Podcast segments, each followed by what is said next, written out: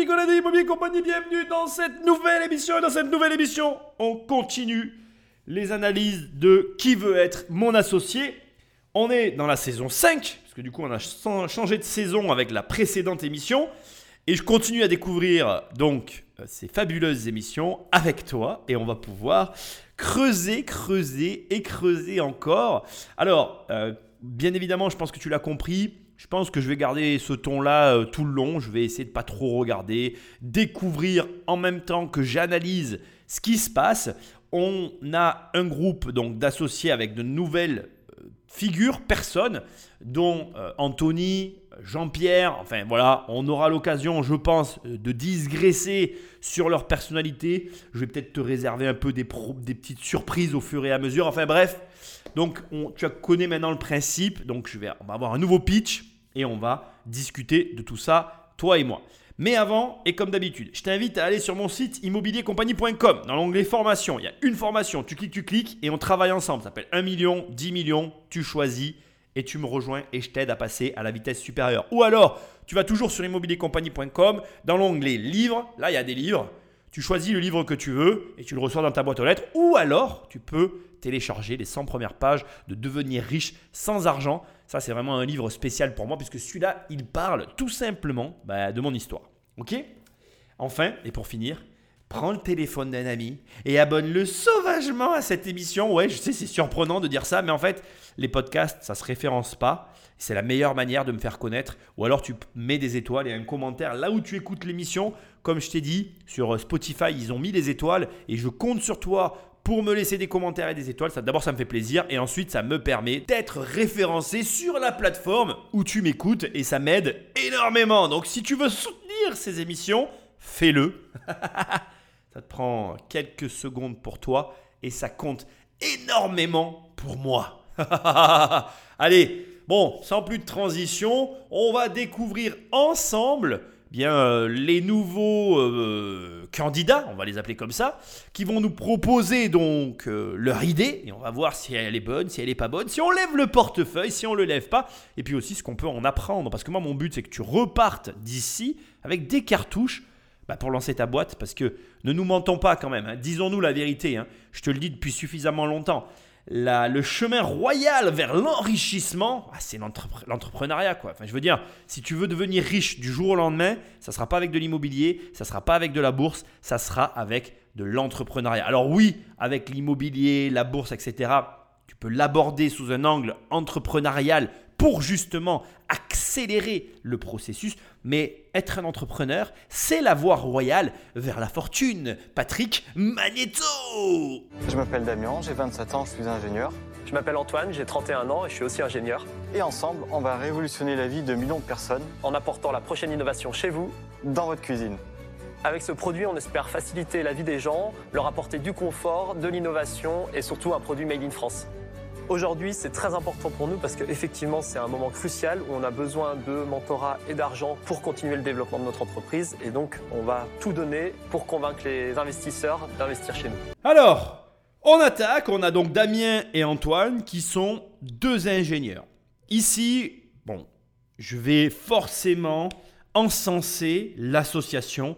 Et je crois que s'il y avait une chose à retenir du précédent qui veut être mon associé, des précédentes analyses, c'est que tu dois déjà au départ, toi, t'associer. Tu ne pourras pas faire les choses tout seul et je crois que c'est limpide aujourd'hui. Ils ont eu le bon réflexe, ils se sont associés. Mais là, sans vouloir être un oiseau de mauvais augure, je veux quand même signaler que l'association ne doit pas se faire...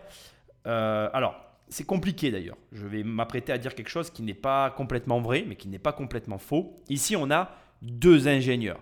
Je ne suis pas en train de sous-entendre qu'ils ne se complètent pas, parce qu'on peut très bien être euh, ingénieur dans différents domaines et avoir besoin de plusieurs ingénieurs dans plusieurs domaines pour avoir la compétence, ou en tout cas réussir à construire le produit que l'on convoite. Bon, jusque-là, aucun problème. Ce que j'essaye de souligner ici, c'est qu'on est face à deux compétences qui se complètent peut-être dans la mise en œuvre de la création du produit, mais qui par rapport à ce qui doit être l'entrepreneuriat, ne boucle pas la boucle complète. Je m'explique et tu vas comprendre. L'entrepreneuriat, c'est effectivement construire ou proposer, faire arriver à élaborer un service ou un produit que tu vas fournir à un marché. Mais derrière, une fois que tu as fait le produit, ben, il faut le vendre, il faut le marketer, il faut faire un packaging, il faut faire des partenariats, il faut lever de l'argent comme ils l'ont dit à la fin de leur présentation. Enfin bref, tu vois qu'il y a ben, tu le sais sûrement déjà, de toute façon tu t'en doutes, il y a tout un tas, il y a tout un énorme volume de travail à mettre tout autour, en plus déjà de la construction qui est déjà en soi quelque chose de complexe, pour arriver finalement à ce que l'on appelle communément une entreprise. Une entreprise, c'est quoi? C'est un regroupement de personnes autour d'une forme organisée dite en société qui vont derrière, grâce à cette organisation et à la force dégagée, l'énergie générée, pouvoir proposer des services à la population. C'est super, c'est super.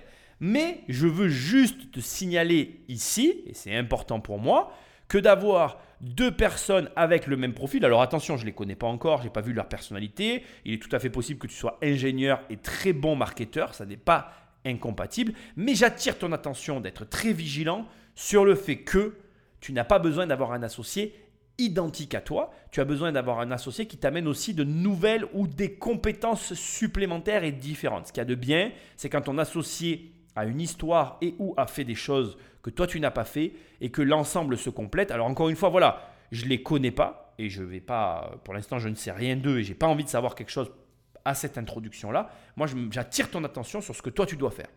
Et c'est vraiment intéressant de voir indépendamment de tout ça, de tout ce que je viens de dire, que ça fonctionne aussi avec deux personnes identiques. Parce que là, ces deux personnes vont présenter un projet et ça ne veut pas dire non plus que j'ai raison. Parce que l'association de compétences est une chose, l'association qui fonctionne en est une autre. Et il faut bien comprendre que malgré le conseil que je te donne, l'association que tu dois favoriser, celle que tu dois euh, rechercher avant toute chose, c'est l'association qui fonctionne, celle qui permet d'aboutir, d'accoucher du projet. Et non celle qui fait plaisir à Nicolas, celle qui fait plaisir à tes parents, celle qui fait plaisir à ton prof, on s'en fout de celle-là. Celle qui compte, celle que tu cherches, celle que tu veux par-dessus tout, c'est celle qui aboutit au projet. Et dans ces cas-là, dans le cas où tu trouves l'associé qui permet que la chose se réalise et qu'elle arrive, ben, bien évidemment que tu ne m'écoutes pas en fait.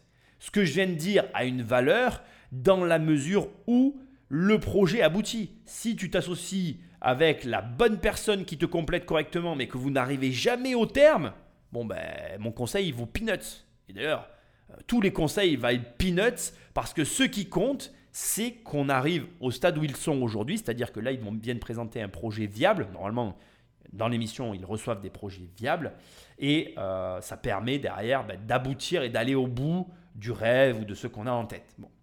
Alors ici, ce qu'il y a aussi d'intéressant, c'est qu'ils ont besoin d'argent, mais aussi d'un mentorat. Et ça, je te le dis aussi à chaque fois, l'argent, ça n'est pas le, nerf de la guerre. Et pour moi, ça corrobore un petit peu, à mon avis, ce que je suis en train de te dire.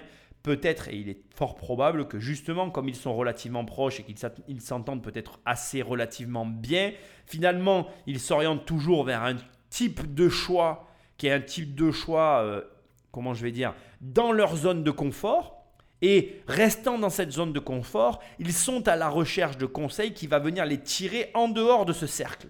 Et ça aussi, c'est ce que tu dois comprendre. Et c'est pour ça que le premier conseil que je t'ai donné, il est intéressant. Je te dis quoi au final? Favorise l'action au détriment de tout le reste. Et ça, c'est le conseil principal que tu dois toujours suivre. Mais si tu t'associes avec quelqu'un avec qui tu es finalement pareil, avec qui ça fonctionne, etc., et que vous accouchez des projets, le seul défaut de ça, c'est qu'à un moment donné, tu seras forcément limité par un rayon d'action qui vous correspond et tu n'iras pas explorer des pistes que tu n'iras jamais, jamais explorer parce que justement, ton associé est le même que toi. Et c'est là que tu vois qu'il y a un problème en fait. Et que nous avons tous ce problème-là. C'est pareil avec ta femme ou ton mari. Si ton mari ou ta femme, c'est quelqu'un qui te ressemble et qui te, qui te permet de te sentir bien, mais qui te cantonne finalement à ton rayon d'action habituel, bien tu ne te challenges jamais. Et du coup, en ne te challengeant jamais, tu ne vas pas chercher en dehors de cette zone de confort ce petit truc qui pourrait déclencher ben, euh, l'inattendu, la grandeur. Parce que ne crois pas que tu vas atteindre des hauts résultats en restant dans ton rayon d'action. Ça n'est pas vrai. C'est en allant chercher à l'extérieur que tu vas trouver de nouveaux résultats. Et du coup, le défaut finalement d'être en couple ou dans le travail tout le temps dans cette zone de confort, ça fait qu'on ne va pas chercher euh, l'innovation, l'inconfort, cette petite chose qui fait que justement, justement, on se dépasse et on découvre ben, des parties de notre personnalité qu'on ne connaît pas, on découvre ne serait-ce que des actions qu'on peut mener qu'on ne fait jamais parce que justement, on est assez tous routiniers dans nos vies. Et du coup, ce mentorat ici qui est mis tout de suite dès le début sur le tapis, il est là pour dire, pour envoyer un message, oui, j'ai besoin d'argent, c'est une chose, mais j'ai aussi besoin de quelqu'un peut-être de différent qui va venir m'amener cette petite euh, pointe de je ne sais quoi qui va me permettre d'exploser. Et c'est intéressant que tu entendes ça tout de suite parce que finalement tu te rends compte que voilà, on, a, on a nos vies, toi, moi et tous les gens qu'on a autour de nous, mais qu'en restant dans nos vies, on ne peut pas se produire le changement que l'on recherche parfois. Il y a énormément de gens aujourd'hui qui cherchent du changement, mais qui ne font rien pour en avoir. Et ici, c'est intéressant de voir qu'ils sont venus chercher du changement. Un point hyper important que je veux quand même que tu entendes avant qu'on écoute la suite, introduction hyper importante, moi j'adore les intros parce qu'elles dénotent de plein de choses. Euh, tu as remarqué qu'ils avaient un marché. Direct, on sait qu'on va parler de la cuisine. On ne sait pas de quoi dans la cuisine, mais on sait déjà qu'on est dans la cuisine. Ils ont choisi une cible. Il y a énormément de gens qui veulent du changement dans leur vie, mais qui n'ont pas de cible. Ça ne peut pas marcher en fait. Ne te voile pas la face, ne nous voilons pas la face. Si tu n'as pas de cible dans ta vie, il ne t'arrivera rien. Donc c'est vraiment capital, j'insiste là-dessus, c'est capital que tu aies une cible, que tu sois capable de me dire, moi je veux changer la vie des gens. Mais je vais prendre cet exemple, être dans la cuisine, parce que si tu as ça, tu as tout. C'est fou à dire, mais c'est vrai. Il vaut mieux que tu sois concentré que, euh, dispersé, j'allais dire oui, si c'est ça, mais euh, oui, dispersé, parce que la concentration va t'amener la précision nécessaire à la réussite. Et vraiment, bon, on n'a pas commencé l'émission, mais je sens qu'on va passer un bon moment. Allez, on écoute ce qu'ils ont à nous vendre, à nous proposer, à nous partager. C'est Bob. Il y a un vieux lave-vaisselle en dessous, donc euh, Franchement, le design est top. le design est top, les couleurs et tout, c'est vraiment dans l'air du temps. Très stylé. Mais quel intérêt de laver du, très peu de vaisselle en fait? Eh ben, quand t'es seul, Oui, mais verras. au pire, t'attends 2-3 jours. que ça remplisse. bah, l'intérêt, c'est de pas attendre 2-3 jours. L'intérêt, c'est tous les jours peu. Je te dis, c'est un truc beau, Delphine. Ça, je sais pas, je sens une vibes. Est-ce que vous êtes misogyne C'est incroyable. Oh. Alors, ils nous ont levé direct le, le voile sur le truc parce que bon, tu, tu- tu as peut-être vu l'émission ou pas, mais bien évidemment, euh, il y a des vieux lave-vaisselle avec euh, un- un- une machine au-dessus avec des couleurs. Ça fait très iMac, le premier iMac que Steve Jobs avait présenté avec ses couleurs et tout. Donc la révolution en mode Steve Jobs à la française, pourquoi pas? Il y a Anthony direct. Alors ça, j'adore. Euh, Anthony Direct nous emmène avec euh, Marc Simoncini, nous emmène dans l'objection client. L'objection client, c'est quoi? Tu proposes un produit et il y aura toujours des objections clients qui vont se présenter et très souvent toujours les mêmes. Et là, l'objection client, elle est ultra simple. C'est Anthony qui l'a dit, il dit euh, bon bah à quoi ça sert de laver la vaisselle euh, quand tu étais seul quoi? Parce que bon, le lave-vaisselle tu l'as pas vu, il est tout petit. Donc comme tu as compris, Marc il dit ouais c'est un tout petit lave-vaisselle, donc c'est ça la révolution. Du coup, euh, Anthony dit automatiquement bah, à quoi ça sert d'avoir un petit lave-vaisselle? Il vaut mieux laver en gros. Parce que honnêtement, moi je parler de ma vie d'avant. hein. J'ai une famille aujourd'hui, mais quand j'étais seul, il y a longtemps maintenant, eh bien, nous avions très peu de vaisselle. Même quand on était en couple, on avait très peu de vaisselle. Moi, je suis quelqu'un pour qui la vaisselle, ça m'a jamais posé problème. Donc, c'est vrai que je faisais la vaisselle à la main, ça m'a jamais gêné. Et du jour où j'ai eu un enfant, bon, ben, on a un lave-vaisselle parce que là, bizarrement, il faut cuisiner, il y a plus de vaisselle d'un coup. Et donc, c'est vrai que le gros lave-vaisselle présente l'intérêt, finalement, de laver beaucoup de vaisselle et c'est intéressant pour les grandes familles. Sauf que, sauf que, sauf que, sauf que, ici, euh, comme dit Anthony, enfin non, comme dit Marc, oui, ça s'adresse aux personnes seules. Ok, très bien. Sauf que comme dit Anthony, les personnes seules font la, vaisselle à, la main. Ou alors ils attendent quelques jours pour faire la vaisselle, pour faire une grosse machine. Donc ça va être intéressant ici simplement de dire que on va voir comment ils vont répondre à cette objection. Et c'est quelque chose auquel tu dois te préparer en fait. Quoi que tu fasses dans la vie, tu auras toujours des objections. J'ai deux choses, deux conseils à te donner par rapport aux objections. D'abord, premièrement, tu peux pas plaire à tout le monde. Donc il est important que la première chose que tu te dises face à l'objection ou à la personne qui n'aime pas ce que tu fais, que tu te dises que ben, c'est très bien en fait, ça fait le tri. Il faut pas voir la personne qui t'aime pas ou l'objection client comme quelque chose de forcément négatif. Non, non, ça te permet tout simplement de ne pas perdre ton temps avec les gens que tu n'intéresses pas. Il faut des gens contre, il faut des gens pour. La question après, c'est comment tu vas faire pour améliorer ton produit, pour mettre tout le monde d'accord. Bon, ça, c'est une question sous-jacente que tu te poseras plus tard. Au début, tu vas vivre avec les gens contre. Et deuxièmement, cette objection client, donc de tous ces gens contre, elle va aussi toucher les gens pour. C'est-à-dire que, en fait, en gros, un marché, ça se sépare en globalement trois parties. Tu as euh, les, les, enthousiastes immédiats, donc ceux qui vont acheter sans réfléchir. Ceux-là, ils existent, ils existeront toujours. Tu as ceux qui sont hésitants et qui vont plutôt pencher pour le oui. Tu as ceux qui sont hésitants aussi, mais qui vont plutôt pencher vers le non. Et puis, tu as ceux qui sont dans l'objection directe. Donc, tu vas prendre les objections. Les je vais y arriver. tu vas prendre les objections de ceux qui sont directement contre et tu vas y répondre volontairement. Et tu vas y répondre, pas pour convaincre ceux qui sont contre, parce que ceux-là, tu as peu de chances de les convaincre au départ, mais pour déjà facilement convaincre ceux qui sont plutôt vers le oui, mais qui sont dans la retenue, mais aussi pour essayer d'attirer vers toi ceux qui sont euh, aussi dans l'hésitation, mais plutôt vers le non. Et de répondre à ces, objections-là, décidément j'ai du mal aujourd'hui, ça sert essentiellement à ça en fait. Ça sert finalement dans la partie du milieu, qui est quand même une grosse partie, d'essayer d'attirer vers toi ces gens-là. Parce que les objections existent, elles existeront toujours. Des gens comme Anthony qui direct sont dans le non parce qu'ils disent moi j'ai aucun intérêt à ça. Eh bien, euh, finalement, c'est intéressant ces gens-là parce que donc premièrement, ce qui va être intéressant maintenant pour toi dans l'émission, c'est de voir comment va réagir Anthony.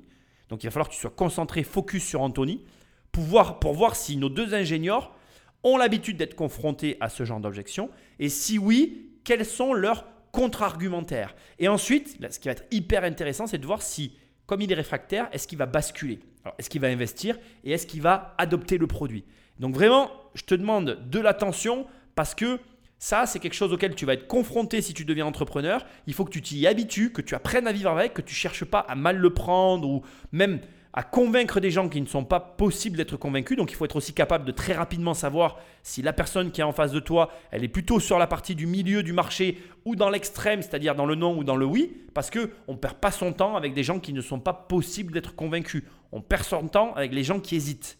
OK? Allez, sans plus de transition, on écoute et on, est attentif à Anthony, c'est important. Hein? Bonjour.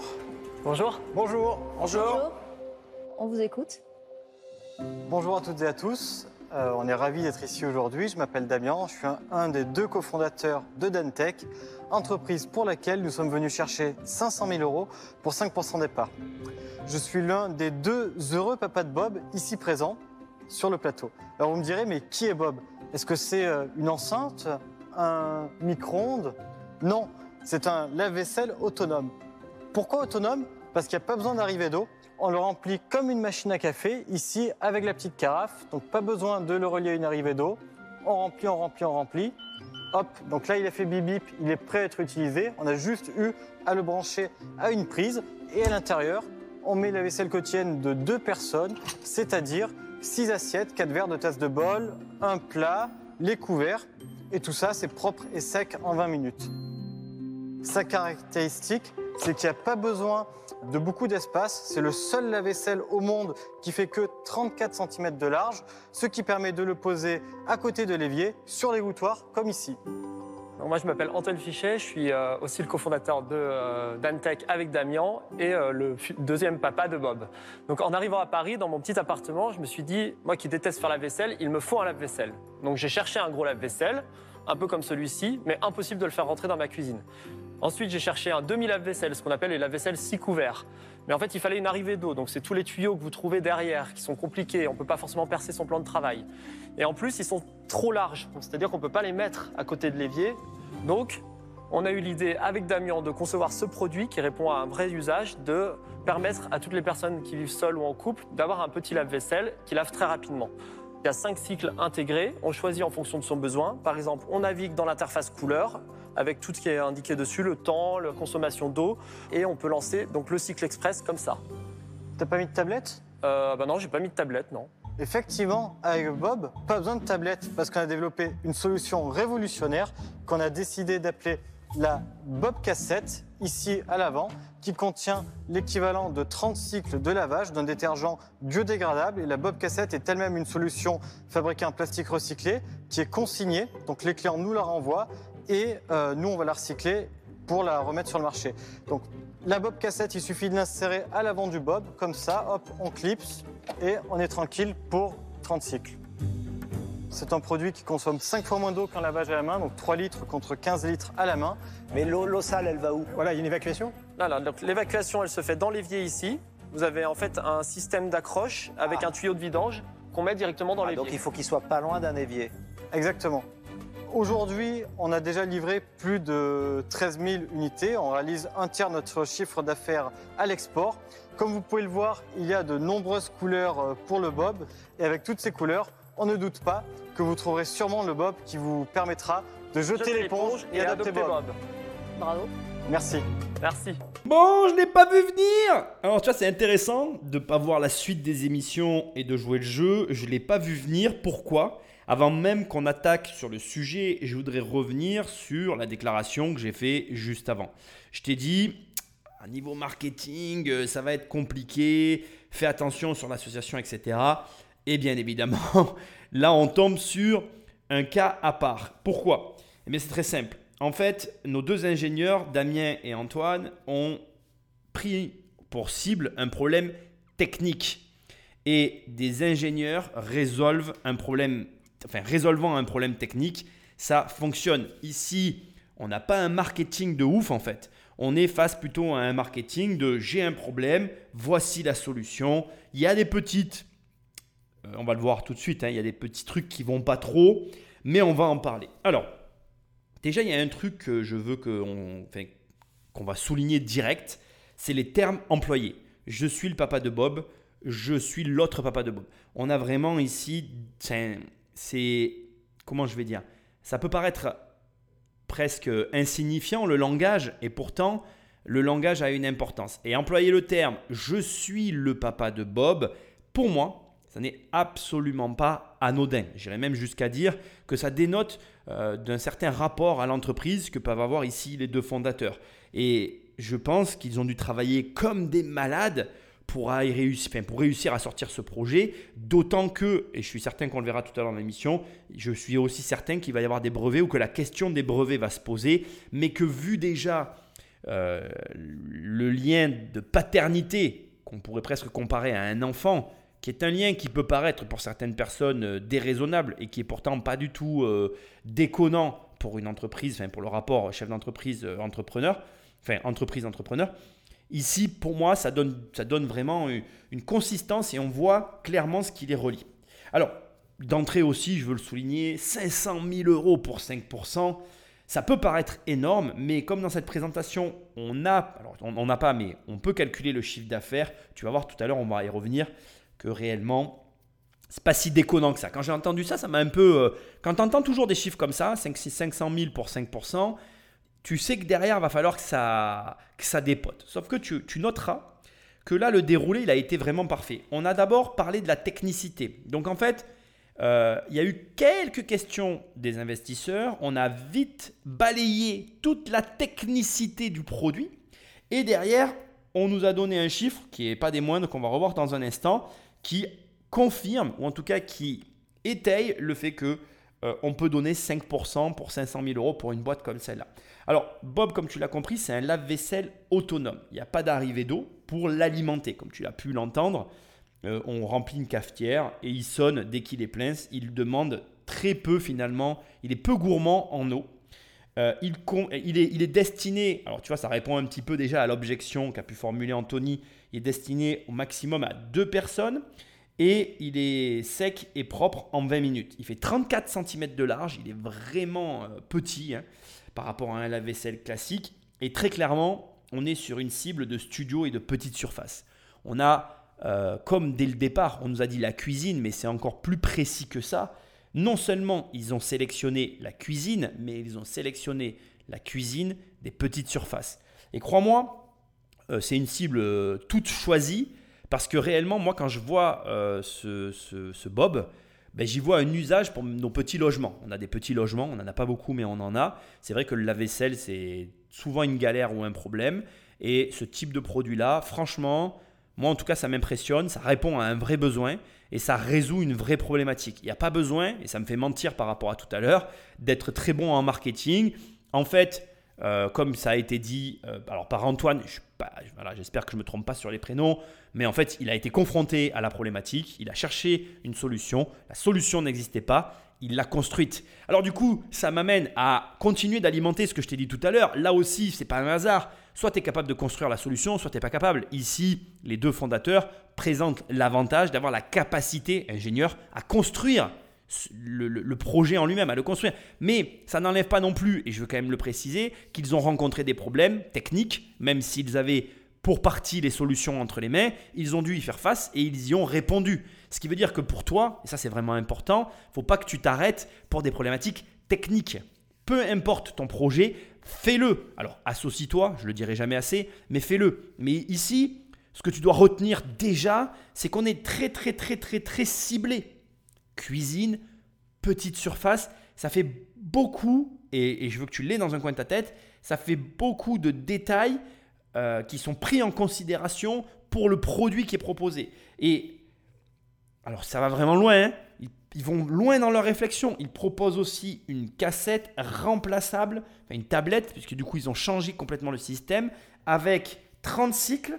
Et il y a juste un détail qui est pour moi pas très grave, mais qui a toute son importance, c'est qu'il faut quand même un point d'eau à proximité pour que le bob puisse s'écouler. Alors pour moi, c'est vraiment pas du tout un souci. Je suis un investisseur immobilier, nous on fait des travaux et aujourd'hui, en réalité, en faisant des travaux, on peut anticiper le besoin du bob et faire en sorte qu'il soit même remplaçable, c'est-à-dire mettre la prise derrière, mettre l'écoulement pour qu'il soit connectable rapidement et permettre que même si le bob tombe en panne, on en achète un autre et tac tac, on le remplace en 30 secondes et que ce soit réglé.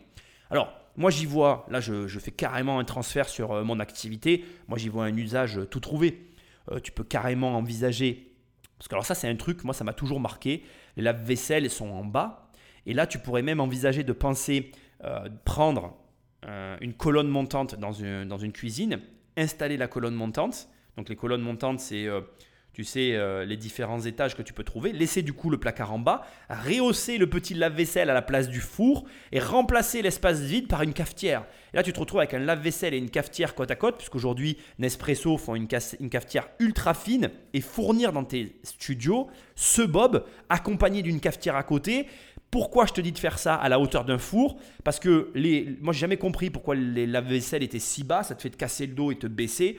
Moi, si le lave-vaisselle était à la hauteur de l'évier, tu peux même du coup penser à mettre le lave-vaisselle à la gauche de l'évier, c'est-à-dire là carrément repenser la cuisine avec l'évier au centre, à gauche le bob à hauteur de bras, ce qui te permet de rincer et de mettre directement, moi j'aime bien rincer la vaisselle, directement à hauteur de bras dans le bob euh, la, vaisselle et d'avoir à côté du bob la cafetière. Et là, tu te retrouves avec un espace cohérent, une optimisation de l'espace qui est très intéressante pour les personnes qui font des logements. Alors bien évidemment, là on est pile sur la cible, moi c'est carrément un produit qui m'intéresse puisque on, a des logements à faire et qu'on doit penser à ce genre d'aménagement. Mais moi ce que je veux te montrer, c'est que quand tu as une cible, il y a dans cette cible des personnes à qui tu ne penses pas, je ne pense pas qu'ici ils aient pensé aux investisseurs immobiliers, qui vont venir se greffer et si moi je produis une cuisine qui plaît aux gens, parce qu'ils vont l'utiliser, ben, tu peux te surprendre demain à retrouver ce produit un peu partout et à te retrouver avec des bobs partout dans la maison et finalement à ce que le produit qui au départ était rejeté par une partie de la population soit accepté par la majorité parce qu'ils seront obligés de se résoudre à voir que l'usage est plus confortable que l'usage classique? Et c'est comme ça qu'on révolutionne un marché. Donc là, vraiment, on est typiquement face à la réflexion que tu dois mener quand tu crées ton entreprise, à savoir quelle est ma cible, qui est la personne à qui je plais? Et à qui j'accepte de ne pas plaire. C'est important que tu comprennes que tu ne pourras pas plaire à tout le monde. C'est certain. Donc, voilà, pour moi, Bravo, magnifique. On finit avec le chiffre d'affaires. Donc bien évidemment, ton humble serviteur est allé sur le site de Dantech. Alors, petit reproche au passage, je ne comprends pas pourquoi ils ont appelé le site Dantech. Euh, moi personnellement, j'aurais fait un site Dantech de la marque, enfin du, du, nom du groupe, et j'aurais créé un site exprès pour les bobs. J'aurais fait deux sites internet. Ici, on a un site qui vend les lave-vaisselle. Bon, Je trouve que Dantec n'est pas une recherche qui va être tapée par les internautes. Je ne remets pas en cause le nom de leur entreprise. Tu as le droit d'appeler ta société comme tu veux et de donner un autre nom à ton produit. Il n'y a aucun problème. Mais je ferai des sites séparés. C'est mon opinion. Ça n'engage que moi. Je, je, le précise. Réfléchis à ça. Fais toujours des sites qui soient recherchés. Ne fais pas un site en réponse à, enfin, au nom de ton entreprise. Bon, là, tu vas me répondre, Nicolas, le produit s'appelle Bob. ok, ça reste particulier. J'aurais fait un site avec le mot euh, petit lave-vaisselle.com. J'aurais fait un site avec un, mot, ou en tout cas une expression autour du lave-vaisselle qui soit recherchée pour m'attirer beaucoup plus euh, de, de, clients potentiels. Dernier point, je veux quand même en parler, parce que je ne sais pas si je vais avoir l'occasion d'en reparler dans l'émission. Bob. Alors, Bob. Pourquoi je veux te parler de Bob? Parce qu'on on utilise, on a tous, et on utilise tous ce terme d'une façon ou d'une autre. Nous, chez nous, c'était euh, Joe Bob la magouille. Donc euh, c'était un terme pour désigner, euh, on disait ouais toi t'es un Bob, t'es un mec un peu qui fait des petits business, tu vois. C'était pas négatif, ça voulait juste dire que c'était un débrouillard. On, on employait le terme sous cette forme-là. Bob, c'est un terme un peu usuel. C'est comme Nestor, tu vois, le majordome, c'est un nom très connu, ou même Alfred ou Hector ou Hubert sont des prénoms de majordomes connus qui sont parfois utilisés. Euh, bon, euh, paix à toi, il euh, n'y a aucun mal à s'appeler comme ça. Ce que je veux simplement dire, c'est qu'il y a des, mots, des noms comme ça qu'on utilise au quotidien et qu'à un moment donné, on va réutiliser pour un produit. Ce pas les premiers ici à appeler leur produit Bob. J'ai en tête ici d'autres produits qui s'appellent Bob de la même manière. c'est parfois du second degré qu'on emploie pour, pour un petit peu se détacher émotionnellement du produit aussi. Ça donne un caractère un peu ironique à la situation qu'on est en train de vivre ici parce que ils ont appelé leur enfant Bob. Bon, je, je pas voilà, je rentre pas dans le détail. Moi, j'ai des amis qui s'appellent Bob vraiment dans la vie. J'ai aucun a priori sur ce prénom-là. Je voulais juste te dire que je comprends, je comprends que tu appelles ton produit Bob. Ça me fait sourire. J'ai rien contre. Aujourd'hui, je trouve que ça devient, c'est, il y en a beaucoup qui le font. Voilà. Je t'inviterai à réfléchir à deux fois avant de le faire. Ici, c'est fait avec justesse. J'ai rien à dire. Mais, mais pour moi, c'est personnel ce que je te partage ici. Ça m'enlève un petit peu de plaisir sur ce produit-là. J'aurais préféré qu'il ait un autre nom, mais c'est très personnel. Mais ça ne gâche rien à la qualité de ce que je suis en train de voir. Simplement, je t'incite vraiment à réfléchir au nom que tu donnes à tes produits. Crois-moi, crois-moi, ça a une importance. C'est pas négligeable. Ici, ça va très bien par rapport au design, à la couleur, etc. Encore une fois, j'insiste, ça va très très bien. Mais, mais, un autre nom, j'aurais aussi apprécié. Après, lequel, là, c'est facile pour moi de parler. C'est facile d'être là où je suis, d'être assis et d'avoir un, point de vue critique sur les choses, surtout quand on n'est pas à l'intérieur. C'est certain que Bob, c'est court, c'est simple, il n'y a qu'une seule syllabe. Ça présente tout un tas d'avantages. Ça n'est pas plus négatif que ça au final. Ça reste dans la tête et c'est ce qu'on cherche au bout du compte. Donc, j'ai pas vraiment raison. Mais, mais, mais, j'avais vraiment envie de te le dire parce que vraiment, hein, j'ai là, en rien qu'en y pensant, j'ai au moins 3 ou 4 produits de la même manière dans des secteurs d'activité différents qui s'appellent aussi Bob. Euh, et, voilà, ça ne me laisse pas indifférent, je, voulais juste le dire. Allez, on, va voir maintenant la réaction des investisseurs. Comment vous en êtes arrivé là? Quel est votre parcours? Vous avez expliqué que vous aviez eu l'idée alors que vous étiez étudiant, mais, mais, votre parcours à tous les deux, c'est quoi? En fait, une des raisons pour lesquelles on s'associe aussi, c'est qu'on vient plus ou moins du même milieu. On est tous les deux issus voilà, de milieux ouvriers. Aucun de nos parents n'a le bac. Et en fait, bah, moi, j'étais bon à l'école, du coup, en fait, j'ai réussi, bah, en, étant, en ayant toujours très bonne note et tout, avoir des bourses et tout, qui m'ont permis euh, bah, de faire des études. Puis après, voilà, créer ma boîte, c'était parce que moi, je voulais euh, voilà, faire du Made in France, faire des choses qui pour moi avaient du sens, et mettre mes idées euh, à exécution. Et toi, le deuxième, ton parcours pareil? Euh, oui, pareil, on a eu de la chance d'avoir des capacités euh, effectivement à l'école et en fait on, s'est battu pour et on s'est dit après ça n'a pas forcément été facile parce que bah, ce qui nous a manqué c'était le réseau au début. Donc en fait on a vraiment vraiment euh, mis beaucoup plus de temps effectivement que peut-être d'autres personnes. On a commencé dans une cave hein, à Paris. Donc en fait au départ c'est parfait, c'est là qu'il faut démarrer dans les caves. on va s'arrêter ici parce que c'est trop important, il y a beaucoup de choses à dire Ici, tu vois, on a deux personnes qui viennent du même milieu, ouvrier, un besoin, comme il l'a dit très justement, le premier, donc je présume que c'est Damien, d'exécuter des idées, de passer à l'action, de créer du Made in France. Ici, on a deux travailleurs. Là aussi, comme il l'a précisé, il a toujours réussi à avancer à coup de bourse parce qu'il n'avait pas, ben, les parents n'avaient pas les ressources pour leur payer les études dont ils avaient besoin pour avancer. On a deux personnes qui ont galéré, comme dit Marc Simoncini, et il a raison Parfait de commencer dans une cave. Parfait. Qu'est-ce que toi tu dois retenir? Ça veut dire que tu n'as pas besoin d'avoir de l'argent. Tu n'as pas besoin d'avoir je ne sais quoi d'ailleurs. Tu n'as besoin de rien. Ce que tu as, ce que tu as là, au moment où tu écoutes cette émission, je, je ne te connais pas. Je ne sais rien de toi. Eh bien, ce que tu as là maintenant dans ta vie, c'est ce que tu dois avoir pour faire ce, dont tu, ce que tu rêves de faire. Et c'est important de l'entendre.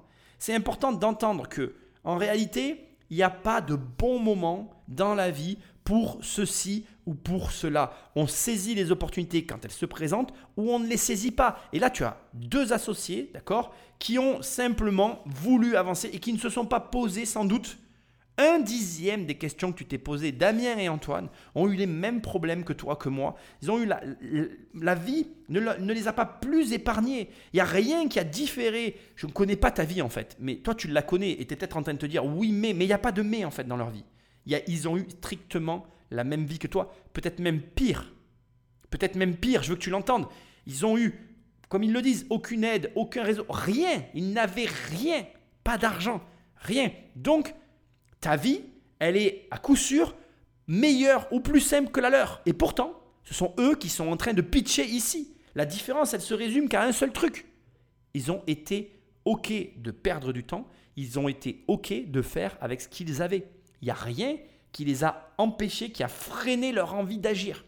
L'envie d'agir était supérieure à quoi que ce soit qui se présentait devant eux. C'est-à-dire que face à eux, c'est présenté plein de choses il s'est présenté euh, les mêmes problèmes que toi. Oui, ils avaient un loyer à payer. Oui, ils n'arrivaient pas à payer leur loyer. Oui, ils ont été en impayé de loyer. Oui, tout ce que tu peux imaginer. Oui, leur femme, leur copine, à un moment donné de leur vie, les a quittés. Ils ont eu des problèmes d'argent. Tout ce que tu peux. Je ne le sais pas encore. J'ai pas encore écouté leur histoire, mais je suis sûr qu'ils vont nous sortir dans cette entrevue des problèmes divers et variés, hyper complexes auxquels ils ont dû faire face.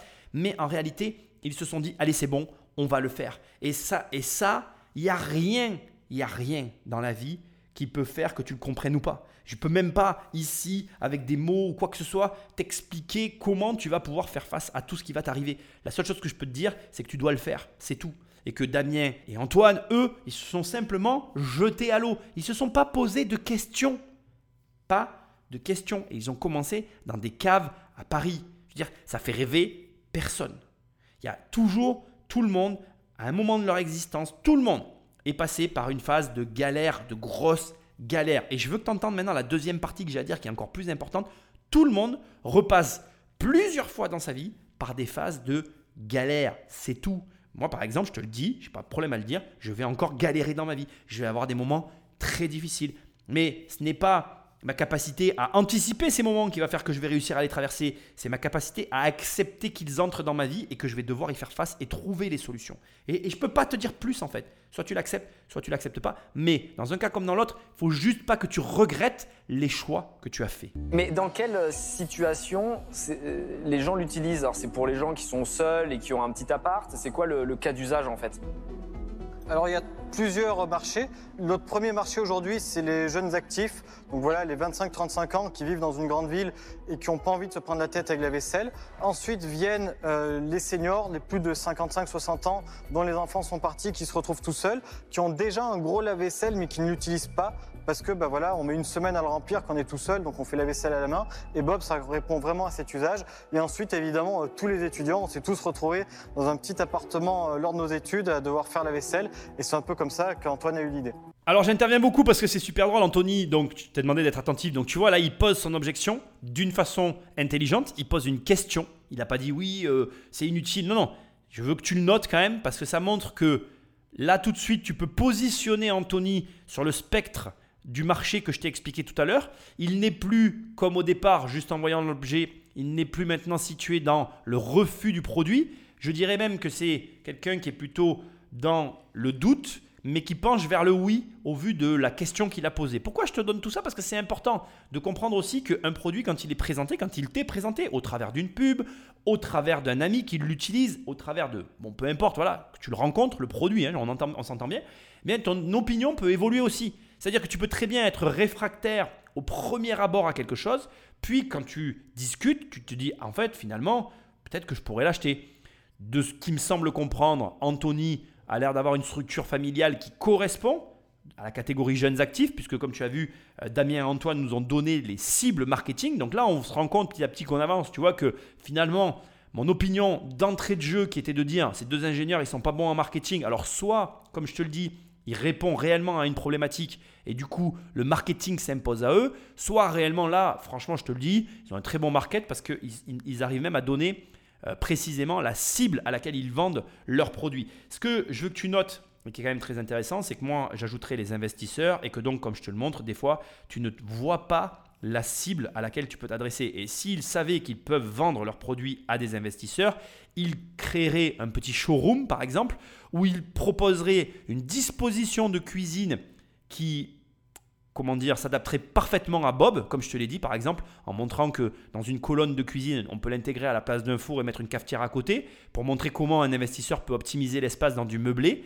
Et là, il serait dans la conquête d'une nouvelle tranche qui a de l'argent et qui est intéressée par ce type de produit, pour permettre d'avoir justement un, comment dire, euh, une cible qui a de l'argent un petit peu plus. Parce que euh, les étudiants, bon, eux, ils n'ont pas d'argent, mais ils en ont besoin. Donc, indirectement, pour moi, ils s'intéressent aux investisseurs. Les seniors ont de l'argent, les seniors ont de l'argent et les jeunes actifs ont de l'argent, c'est OK. Il n'y a que la clientèle étudiante pour laquelle ils pourraient encore plus toucher de monde s'ils avaient justement la conscience du marché qui se déroule devant eux avec les investisseurs. Voilà. Allez, on écoute la suite, mais c'est très intéressant. Il coûte combien, Bob Bah oui. Rapport à l'argent Parce qu'il est sympa, Bob. Il est sympa, mais. Euh, En fait, on a plusieurs gammes de- de- d'offres. En Ouais. fait, on a une offre customisable, donc personnalisable sur notre site internet à 349,90 euros, livraison comprise partout en France et en Europe. il vous revient combien à fabriquer? Un peu moins de 250. C'est fabriqué où? C'est fabriqué où? C'est fabriqué en Vendée. Dans notre on a usine. notre propre usine. On est aujourd'hui 45 salariés. Mais l'usine, elle est à vous? Les locaux, enfin, on loue. Mais oui, toute la chaîne Donc, d'assemblage. toute la tout- chaîne, toute la production, c'est vos employés, vos salariés, Oui. votre, vos, vos opérateurs. Oui. Oui. En France, En France. Oui. en Vendée. En Vendée. Donc vous êtes presque made in France. Non, Exact. on est. On Vous est êtes euh, certifié ouais, vous êtes Origine Ricrac France made in Garantie. France. Origine France garantie, oui. Ah, vous Euh, êtes OFG Oui. Est-ce que vous pourriez expliquer un petit peu vos chiffres au niveau des, des ventes?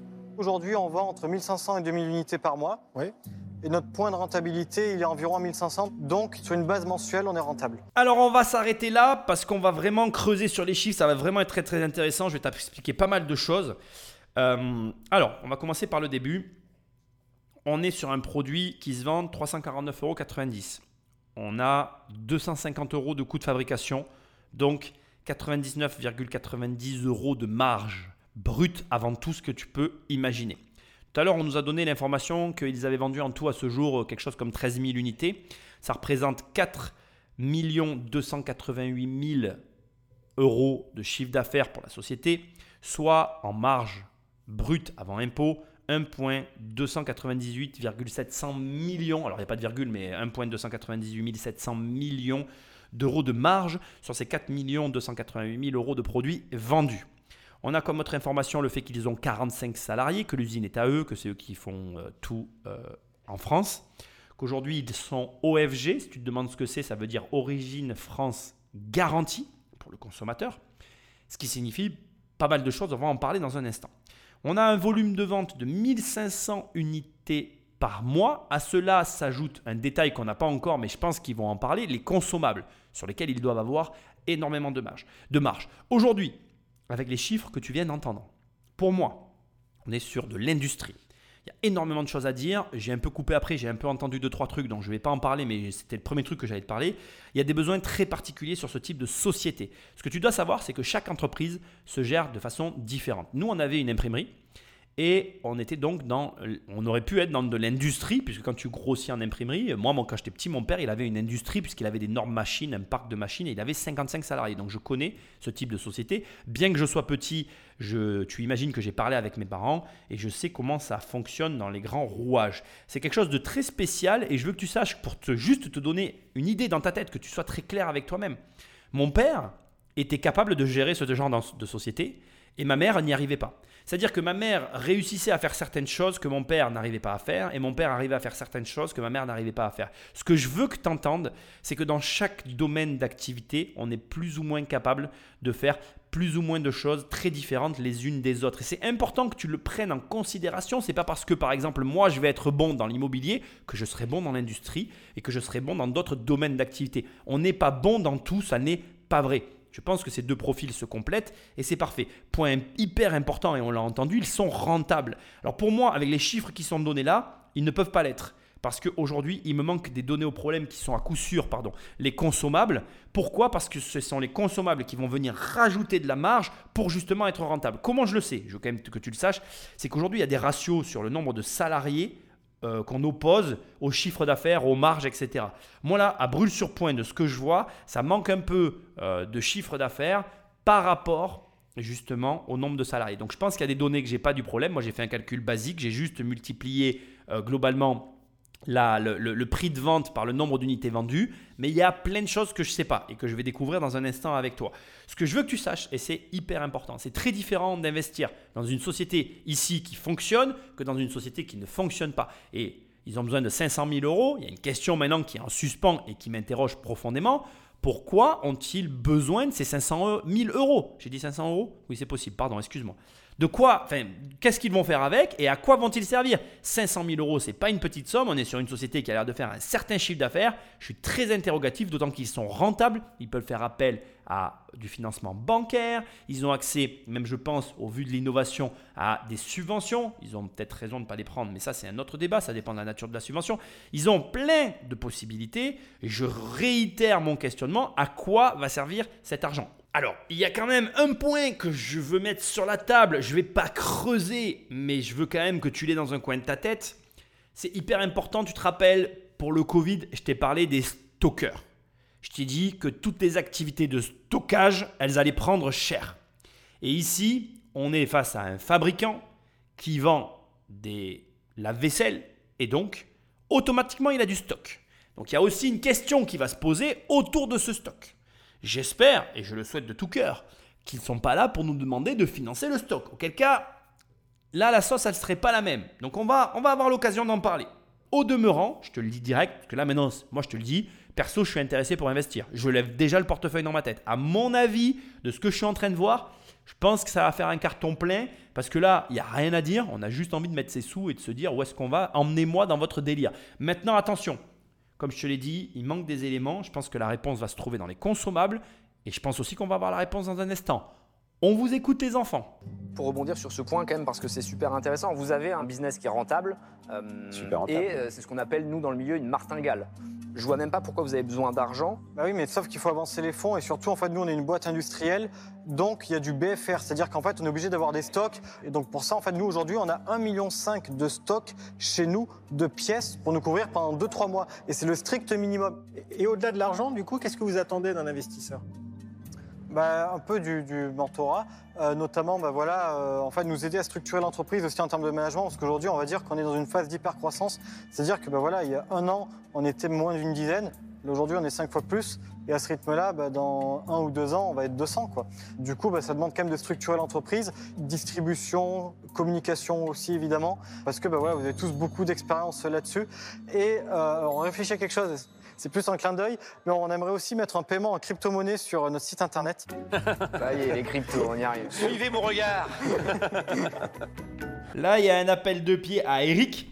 Donc Eric, la clé Ledger, les connaisseurs connaissent. Fait un peu pléonasme, mais j'avais envie de le faire. Bon, ils ont mis sur la table le stock direct. Euh, alors le BFR, besoin en fonds de roulement, je ne sais pas ce que c'est. C'est un sujet hein, quand on rachète des entreprises. Selon les entreprises que tu rachètes, bien évidemment, tu l'as compris, mais très souvent, je, vais un peu t'expliquer, un peu, très basiquement, pour que tu comprennes et pour que tu sois capable quand même, tu vois, voilà, de, comprendre tout ça. quand tu crées des sociétés comme ça, dès l'instant qu'il y a des produits, donc euh, dès l'instant que tu vends du produit physique, il y a ce que moi j'appelle un point de rupture, mais qui est en fait le point de rentabilité ou le point mort, qui est en fait un point à partir duquel ta société, elle couvre ses frais, y compris ton salaire. J'insiste parce que vraiment, il y a beaucoup de gens qui calculent le point mort sans leur salaire de dirigeant. C'est une erreur grotesque. Donc, salaire de dirigeant inclus, le point mort.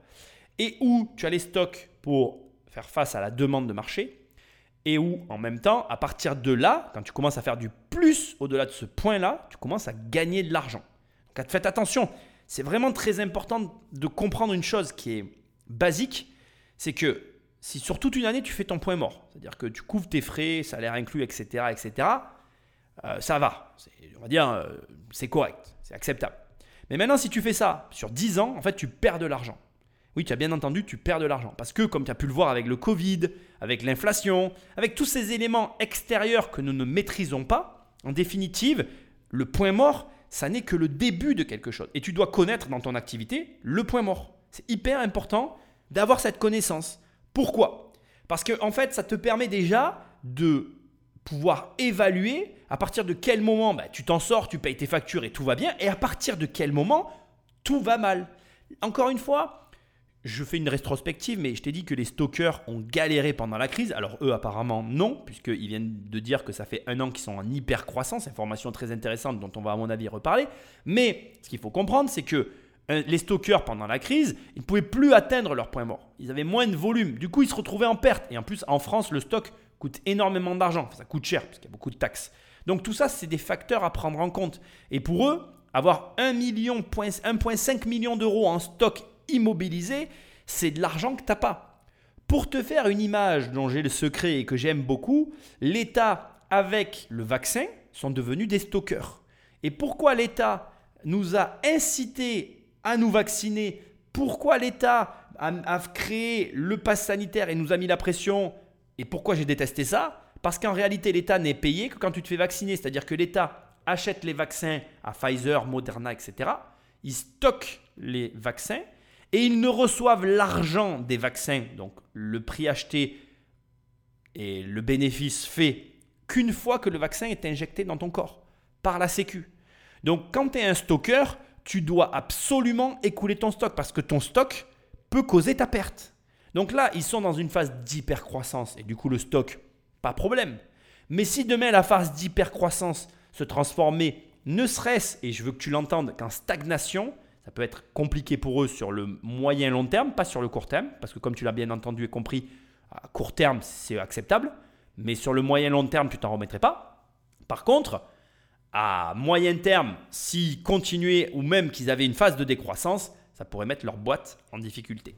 Donc, j'ai pas compris en fait en soi euh, ce qu'ils voulaient faire de l'argent, ou si c'est un besoin finalement euh, de dégager de l'argent pour finalement sortir un peu euh, du cash tout de suite et se redynamiser ou alors faire face à cette hypercroissance.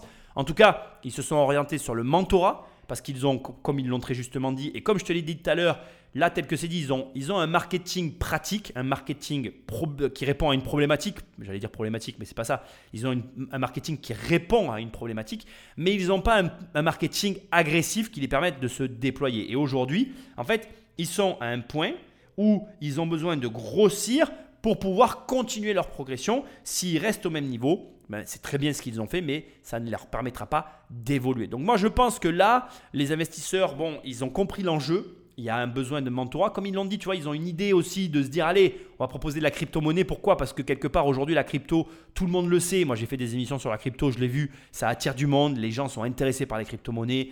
Euh, il y a eu de l'argent qui s'est gagné, beaucoup d'argent qui s'est gagné dans les crypto-monnaies. Et comme dans toutes les histoires d'argent, il suffit que d'un gagnant pour en attirer un million, eh bien là, là, quelque part pour eux, c'est une manière assez simple de s'attirer un peu plus de lumière sur leurs produits et de passer un cap. Donc ils ont fait un appel de pied très clair et très dirigé sur Eric, qui a non seulement de la connaissance industrielle, puisqu'il a créé une clé Ledger qui est finalement ni plus ni moins que une technologie différente de la leur, mais euh, qui a nécessité les mêmes besoins qu'eux et qui est donc intéressant pour eux en termes de compétences et qui en plus euh, a une maîtrise d'un mode de paiement qu'est la crypto-monnaie qui peut leur attirer du marketing en plus. Moi, je sens qu'ils vont tous y aller et je sens qu'ils vont devoir choisir, mais on va le savoir dans un instant. Si je résume, je trouve que le business model est malin d'avoir ces consommables qui viennent faire du euh, repeat business, donc des achats réguliers tous les mois ou tous les 2-3 mois. Euh, je trouve ça super intelligent. Le produit, il est beau, il est stylé, il fait pas de bruit, on l'entendait même pas. J'avais même pas remarqué au début qu'il tournait pendant qu'on parlait tous ensemble. Donc ça, c'est des super points. Maintenant, le hardware, c'est un métier qui est compliqué où je suis pas forcément le plus expert du, jury. Euh, et le dernier point, c'est peut-être que c'est pas assez euh, early, donc c'est, on aime bien nous rentrer très tôt dans les boîtes. J'aime rentrer en tout cas dans le premier tour. pour ces raisons, je vais devoir passer de mon côté. Bon, alors ici, Anthony sort direct. Il a des raisons plus que valables. Ça, c'est important que tu te lances dans des projets quand même que tu maîtrises, mais dans tous les sens du terme, même quand tu as investi. Euh, juste, y a, là, j'ai un drôle de sentiment. J'ai l'impression qu'il manque des passages, en fait. Dans les propos que vient de tenir Anthony, euh, j'ai la sensation que donc euh, ils sont pas dans une phase de premier tour, que en fait finalement Antoine et Damien ont déjà des investisseurs dans leur boîte. Alors j'ai pas repassé l'émission, mais j'ai vraiment pas, je l'ai pas entendu, ou alors ça n'a pas été mis, ou alors les investisseurs, enfin le jury a des données que je n'ai pas et donc sur lesquelles je peux pas me prononcer. Et autre élément euh, hyper euh, intéressant qui a été évoqué, mais sur lesquels on n'a pas eu de chiffres. Il a dit euh, Je trouve très malin que vous avez un repeat marketing avec les consommables, mais le problème de ce truc-là, c'est que c'est pareil, j'ai pas eu d'informations. Donc, soit ils les ont via des bilans qu'on leur a donnés et que moi j'ai pas, etc. Mais c'est des données du problème qui sont hyper importantes et que tu dois considérer. C'est bien d'avoir un produit à vendre, mais comment tu fidélises ton audience comment tu fidélises ton client, comment tu le, fais revenir et à quoi tu l'intéresses dans ce que tu fais. Qu'est-ce qui te rapporte vraiment de l'argent dans, euh, dans ce que tu proposes. Donc voilà, euh, je, pense que vraiment ici, il y, a des, il, y a, des données que, je n'ai pas, donc sur lesquelles je peux me prononcer. Maintenant, je voudrais quand même te montrer que bon, ben, Anthony se retire, mais pas pour les raisons évoquées au départ, ce qui me fait quand même un peu plaisir. Je pense qu'il a changé d'opinion sur le produit, d'autant que, comme il l'a dit lui-même, l'appareil tournait et qu'il ne l'entendait même pas. Donc je pense aussi qu'il y a plein d'innovations technologiques dont, on, dont il n'a pas été question, dont on n'a pas parlé. J'aimerais savoir s'ils ont des brevets. Ça, ça a une, importance capitale dans ce type de société. Mais bon, au demeurant, je comprends très bien qu'Anthony ne soit pas euh, ici pour... Euh, euh, enfin, ne soit pas ici à l'aise pour rentrer dans ce type d'entreprise. Je pense effectivement que dans le jury, il y en a d'autres qui vont se manifester beaucoup plus facilement et qui ont beaucoup plus à apporter à ces deux jeunes entrepreneurs que Anthony. Allez, on continue. Concrètement, donc l'entreprise commence à être à un niveau euh, assez intéressant, mais j'ai du mal dans le séquençage à m'y retrouver. Je pense que par contre, vous incarnez vraiment ce que la France a de plus beau, c'est-à-dire le mérite, républicain. Euh, moi, je suis content à chaque fois que je vois des entrepreneurs français qui, euh, qui finalement se sont construits donc au travers de, tous les systèmes qu'on a en France, de tous les leviers qu'on peut utiliser, à commencer évidemment par l'école. Donc ça, c'est formidable. Moi, je me sens pas à l'aise avec, avec la Valo, donc je pourrais pas vous suivre, mais franchement, je trouve votre parcours, donc comme Anthony, formidable. Merci beaucoup. Alors Jean-Pierre sort directement. Alors là, bon, c'est une question de ticket d'entrée. Alors c'est certain qu'attends, oh, je vais pas te mentir, 500 hein. 000 euros, c'est un certain ticket. Derrière, en fait, ce qu'il faut voir, c'est pas que les 500 000 euros. Jean-Pierre, il met les 500 000 euros sur la table, il a raison, il salue euh, le reste, on s'en fout un peu de ça. Je veux quand même que tu écoutes quelque chose d'important sur ce type de société. Euh, c'est que là, tu mets 500 000 euros dans une industrie, avec tout ce que ça implique. L'industrie, et encore une fois, comme je te dis, moi j'ai vu mes parents quand j'étais gamin un peu ma mère quand j'étais ado et plus grand, je peux t'assurer que c'est la galère parce que c'est gérer des salariés. Comme ils l'ont dit, c'est pas des sociétés classiques, c'est pas pour tout le monde en fait. Il y a des gens pour qui c'est fait, il y a des gens pour qui c'est pas fait. Et je pense que Jean-Pierre, indépendamment de la valo, il y a aussi cet élément-là qu'il aurait pu mettre en avant qui est de dire faut gérer ta boîte quand même. Enfin, les gars, je vais dire mec, mais euh, les mecs, faut gérer votre boîte. Et, euh, en tant qu'associé qui rentre dans ce genre de structure, eh bien, tu, as conscience, plutôt tôt que tard d'ailleurs, que ce n'est pas une gestion classique, qui a de la demande, on va dire, euh, euh, très forte au départ, et des mises en place parfois qui peuvent être très longues aussi à arriver. C'est-à-dire qu'entre le moment où tu te dis on va faire comme ça et le moment où vous faites réellement comme ça, alors des fois ça c'est très rapide, hein, des fois j'ai tort, mais des fois j'ai aussi raison, c'est très long parce que ben, salariat et tout ce qui va avec. Alors, juste pour te donner une idée de, de quoi, à quoi je fais allusion, par exemple, il faut que tu mettre en tête que là, ils ont 45 salariés, ils sont à 6 salariés d'avoir un CE. Alors, est-ce que tu sais ce que c'est qu'un CE Comité d'entreprise. Et c'est obligatoire dans les entreprises qui ont plus de 50 salariés. Ce qui veut dire que quand ils vont avoir 51 salariés, ils vont avoir leurs 51 salariés et un comité d'entreprise à gérer avec les avantages que ça apporte et les inconvénients. Donc ce que tu dois comprendre, c'est que Jean-Pierre, je comprends très bien ce qu'il dit. Lui, il met en avant l'argent, ce qui est, pour moi en tout cas, ici dans sa bouche, quelque part un petit peu, pas une excuse, c'est pas ce que je veux dire, mais c'est quelque chose derrière quoi on peut se cacher facilement. Alors que de dire, ta boîte, elle est en train de passer un cap, et euh, ce cap-là, je le connais, et ça va pas être coton-coton, il faut le gérer quoi. Et je pense d'ailleurs, je suis certain qu'il y en a qui vont lever le portefeuille. Parce que moi personnellement, tu vois, c'est typiquement le genre d'entreprise, je le redis, hein, qui peut être vraiment intéressante parce que il y a un usage que je vois. En tout cas, je sais comment je la développerai personnellement. Et du coup, c'est clair en fait que tu vas avoir les inconvénients qui vont aussi avec le fait que cette entreprise fonctionne. C'est-à-dire que là, ils sont à la limite du précipice de basculer dans ce on va plus être on va encore être dans les TPE PME là t- petites et moyennes entreprises mais on est plutôt dans une moyenne entreprise qui va basculer dans la grosse entreprise. Et comme ils l'ont très justement dit cette bascule ils peuvent pas la faire seuls ils ne veulent pas la faire seuls surtout et ils ont besoin euh, d'avoir quelqu'un qui les accompagne pour la structuration. Ça se fait pas comme ça. Donc moi j'ai la sensation dans le discours de Jean-Pierre un peu euh, consensuel que on met l'argent devant pour ne pas dire que finalement il y a aussi cette partie là qui joue et euh, très sincèrement, tu ne me l'enlèveras pas de la tête que ça joue. Voilà.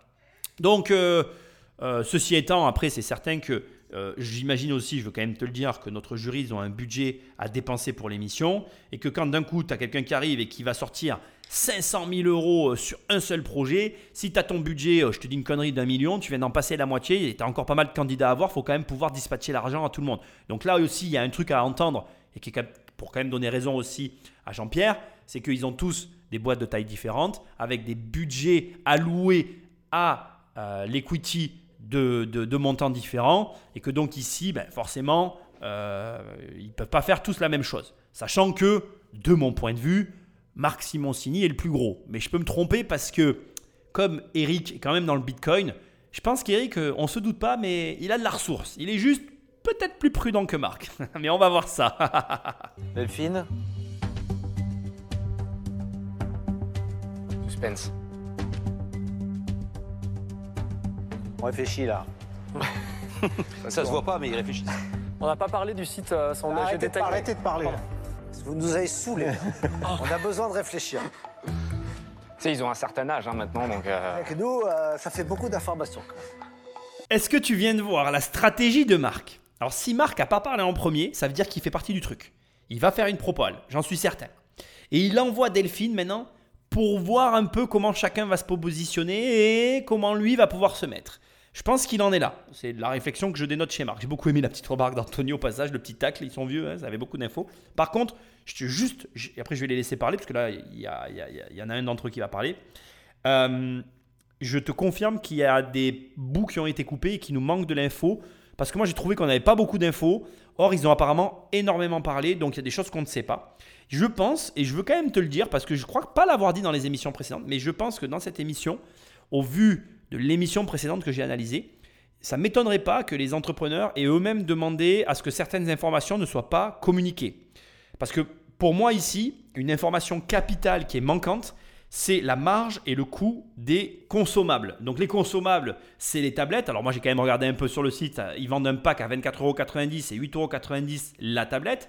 À cela, tu as la partie euh, Bob Cassette qui vient s'ajouter, où là on a de la cassette recyclable, recyclable pardon, que tu dois renvoyer. On est à 9,90€ la cassette.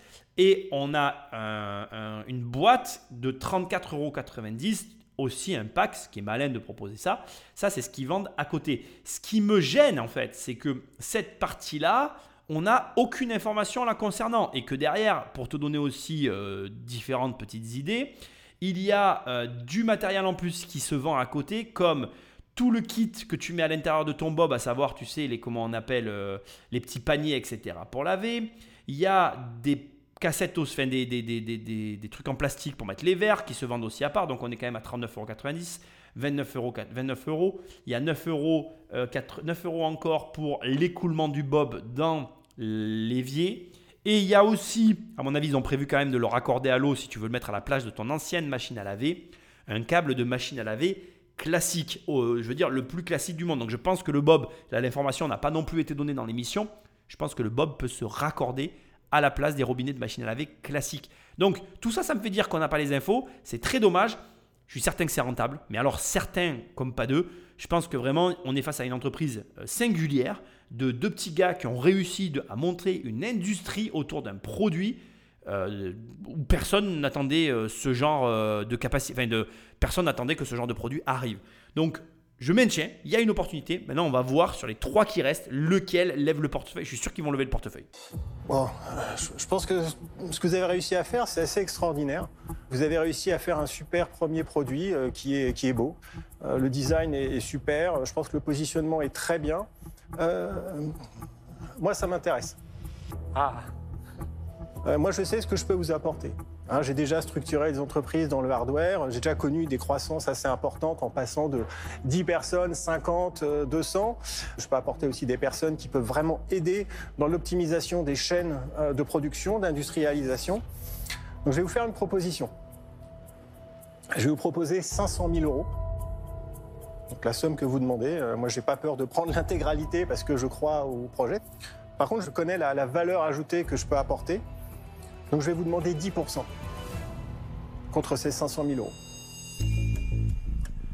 on peut attendre la proposition des. On. La proposition des deux dernières euh, Oui, personnes. oui, bien sûr, allez-y, c'est un moment important pour vous. Allez, c'est parti Pa, pa, pa, pa, pa Ça tire, ça fait feu là. Pa Donc là, ça va suivre derrière, c'est certain.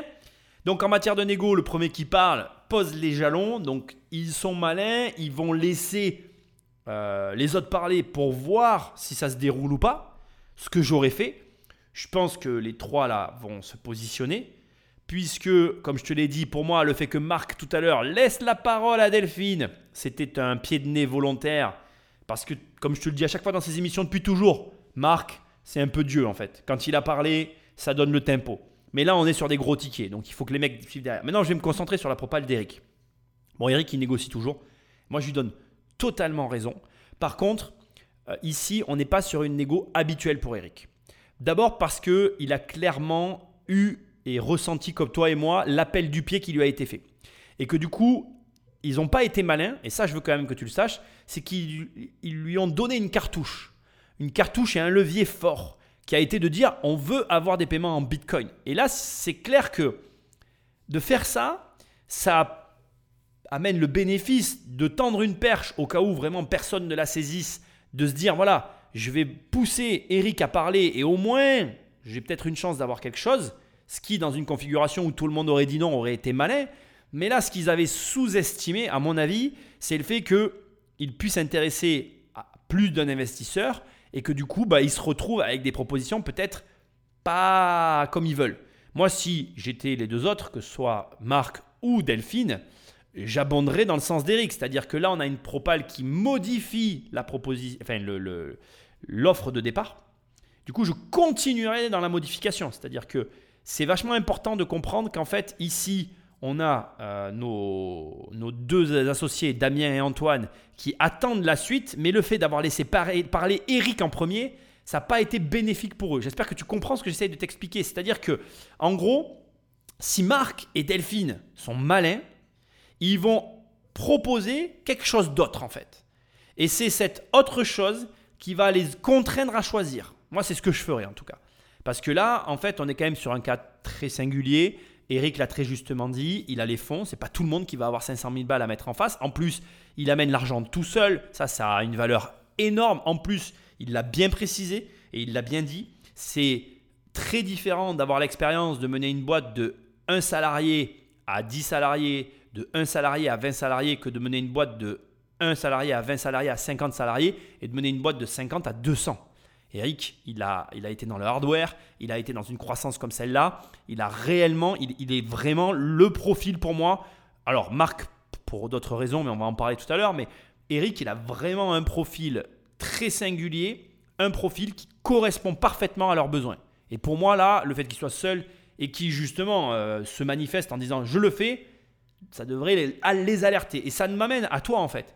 Qu'est-ce que tu dois tirer de ça? C'est vachement important que tu comprennes que dans la vie, il n'y a pas que l'argent, il n'y a pas que les parts de la société, il y a aussi, euh, je vais employer le terme, la, la compatibilité entre les personnes qui est primordiale. C'est-à-dire que parfois, il vaut mieux pas faire un bon deal avec un investisseur ou une banque, mais être compatible avec les personnes avec lesquelles tu travailles, que chercher à avoir exactement ce que tu veux et travailler avec des gens avec qui tu n'es pas compatible. Et là, je ne dis pas qu'ils ne sont pas compatibles avec Marc ou avec euh, Delphine, mais je te le dis déjà, même si moi j'avais été dans le lot, c'est voilà, pour moi c'est la proposition d'Eric qu'il faut prendre parce que c'est le seul qui a tout ce qu'il faut réellement pour les amener, à mon avis, au-delà de ce qu'ils espèrent. Bon, moi je vais faire simple, hein. je, vois la trajectoire, je vois ce que je peux vous apporter en termes d'image, en termes de marque, en termes de, développement, en termes de pays, en termes de brevets. Euh, donc voilà, moi je m'aligne sur la proposition d'Eric, c'est pas très courageux de ma part, mais je me sens pas de vous demander plus. J'ai pas envie de surenchérir par rapport à Eric, donc euh, je vous fais la même, euh, je vous laisse avec ce merdier. Ah putain, je pourrais faire cette émission, bordel Ça m'énerve Bon déjà, il y a un truc, ça nous montre, ça nous montre que Marc sait négocier, qu'il a l'habitude. C'est très malin de sa part. Comme je t'ai dit, on va attendre Delphine maintenant. Lui, alors bien évidemment, je vais alors moi aussi je suis obligé de t'amener mon analyse pour que tu comprennes. Marc appuie là où il faut appuyer. C'est-à-dire que chez Eric, ils vont obtenir euh, en interne euh, de l'optimisation de la chaîne industrielle, de l'hardware, tout un tas d'éléments ultra techniques qui quelque part va euh, dans leur direction et dont ils ont besoin maintenant. Seulement voilà, Marc lui appuie sur un autre point où ils ont autant de besoins qui est autant intéressant, c'est de dire, alors je pense que déjà je te le dis comme je le pense, Marc n'aura pas la même implication qu'Eric, ça c'est une certitude, faut le comprendre. D'abord, Ma- Ma- Marc a, je, je minimise pas, je veux pas que tu crois qu'il y en a un que je trouve meilleur que l'autre ou différent de l'autre. C'est juste que c'est pas les mêmes profils. Et Marc, lui, va amener une image. Le fait qu'il y soit, c'est un gros. Donc, du coup, il pèse rien que par sa présence. Et à l'international, il a une expérience de, de fou furieux, ce mec-là, faut quand même le savoir. Donc, il va pouvoir leur permettre de tout de suite conquérir des pays auxquels ils n'auraient pas pensé, d'une façon dont ils n'auraient pas pensé, avec des stratégies. Il faut savoir que Marc est un très très bon stratège. D'ailleurs, ce qui est intéressant de, de- voir ici, c'est que autant Eric euh, va, va avoir plus cette capacité à construire, que Marc aura plus cette capacité stratégique et aussi un petit peu animale, instinctive, que peut-être Eric a, mais que je perçois moins chez Eric en tout cas. Donc c'est clair que là, il leur balance ça, l'air de dire, vous l'avez voulu, ben vous l'avez, donc j'en- suis. Maintenant, on se, met, euh, on se met sur le même niveau, parce que finalement, Marc, il a clairement les moyens de dire, je prends plus de pourcentage, mais c'est pas son but, de trop modifier l'offre qui a déjà été faite. C'est pas non plus son intérêt à lui. Il a tout intérêt à agir de la sorte, parce que là, en fait, ça devient compliqué pour qui Et d'ailleurs, il le sait, c'est pour ça qu'il leur a dit clairement, leur dit, je vous laisse vous débrouiller, parce qu'au final, ils ont un choix qui n'est pas un choix en fait. C'est, vous prenez finalement une personne. C'est plus une question d'argent, c'est une question de personne. Et là, tu voir, ça va être intéressant, parce que là, ça devient compliqué. Parce que quelque part, on te donne ce que tu veux, c'est-à-dire que si l'argent pour toi c'est un problème, imagine demain je te fais un chèque, je dis voilà, c'est bon, tu as l'argent que tu veux. Et de, mais en fait, tu vas te rendre compte que quand tu auras le virement, tu seras pas plus heureux en fait. Ça va rien changer à ta vie. Du coup, tu vas revenir voir, tu vas me dire, attends, mais merde, euh, j'ai l'argent que je croyais qu'il allait me rendre heureux, mais je suis pas heureux, je fais quoi maintenant? Ouais, c'est c'était pas l'argent en fait. Ben là, en fait, ce qui est en train de leur arriver, c'est ça. C'est que leur problème en vrai, c'est pas l'argent. C'est quelle est la personne qui va les accompagner. Et crois-moi, c'est très dur d'évaluer des personnes. C'est très très dur. Alors, moi, je vais également vous faire une proposition. Ce que j'aime dans votre projet, c'est on va faire des produits français, on va faire des produits qui sont pratiques, on va faire des produits avec un bon rapport qualité-prix et avec de la manœuvre française pour aider un peu à la réindustrialisation de la France en faisant des choses qui sont euh, fun et intéressantes. Voilà, donc ça, ça c'est ce qui m'intéresse. Donc, je vais faire une proposition un petit peu différente de mes camarades. Euh, je vais vous proposer donc euh, 500 000 euros pour 8% du capital. je trouve ça génial. Je suis en train de travailler sur la formation de la négociation du programme 1 million. Et euh, je trouve ça génial. Alors, c'est logique, vicieux, mais logique. Elle ne pouvait pas. Alors, il faut que tu comprennes une chose. C'est pas vicieux parce que c'est une femme. C'est pas vicieux parce que c'est Delphine que j'apprécie profondément. C'est vicieux pour elle, en fait. Je sais pas si tu comprends ce que j'essaie de dire. C'est que la position qu'elle a finalement. Et d'ailleurs, tu remarqueras que Marc je pense que vraiment Marc, vraiment Marc est un très très très bon négociateur. Marc lui avait demandé d'ouvrir parce que Marc savait que le dernier qui allait parler serait celui qui aurait la position la plus inconfortable. Alors je t'explique et tu vas comprendre très clairement ce qui est en train de se passer. On a deux offres identiques.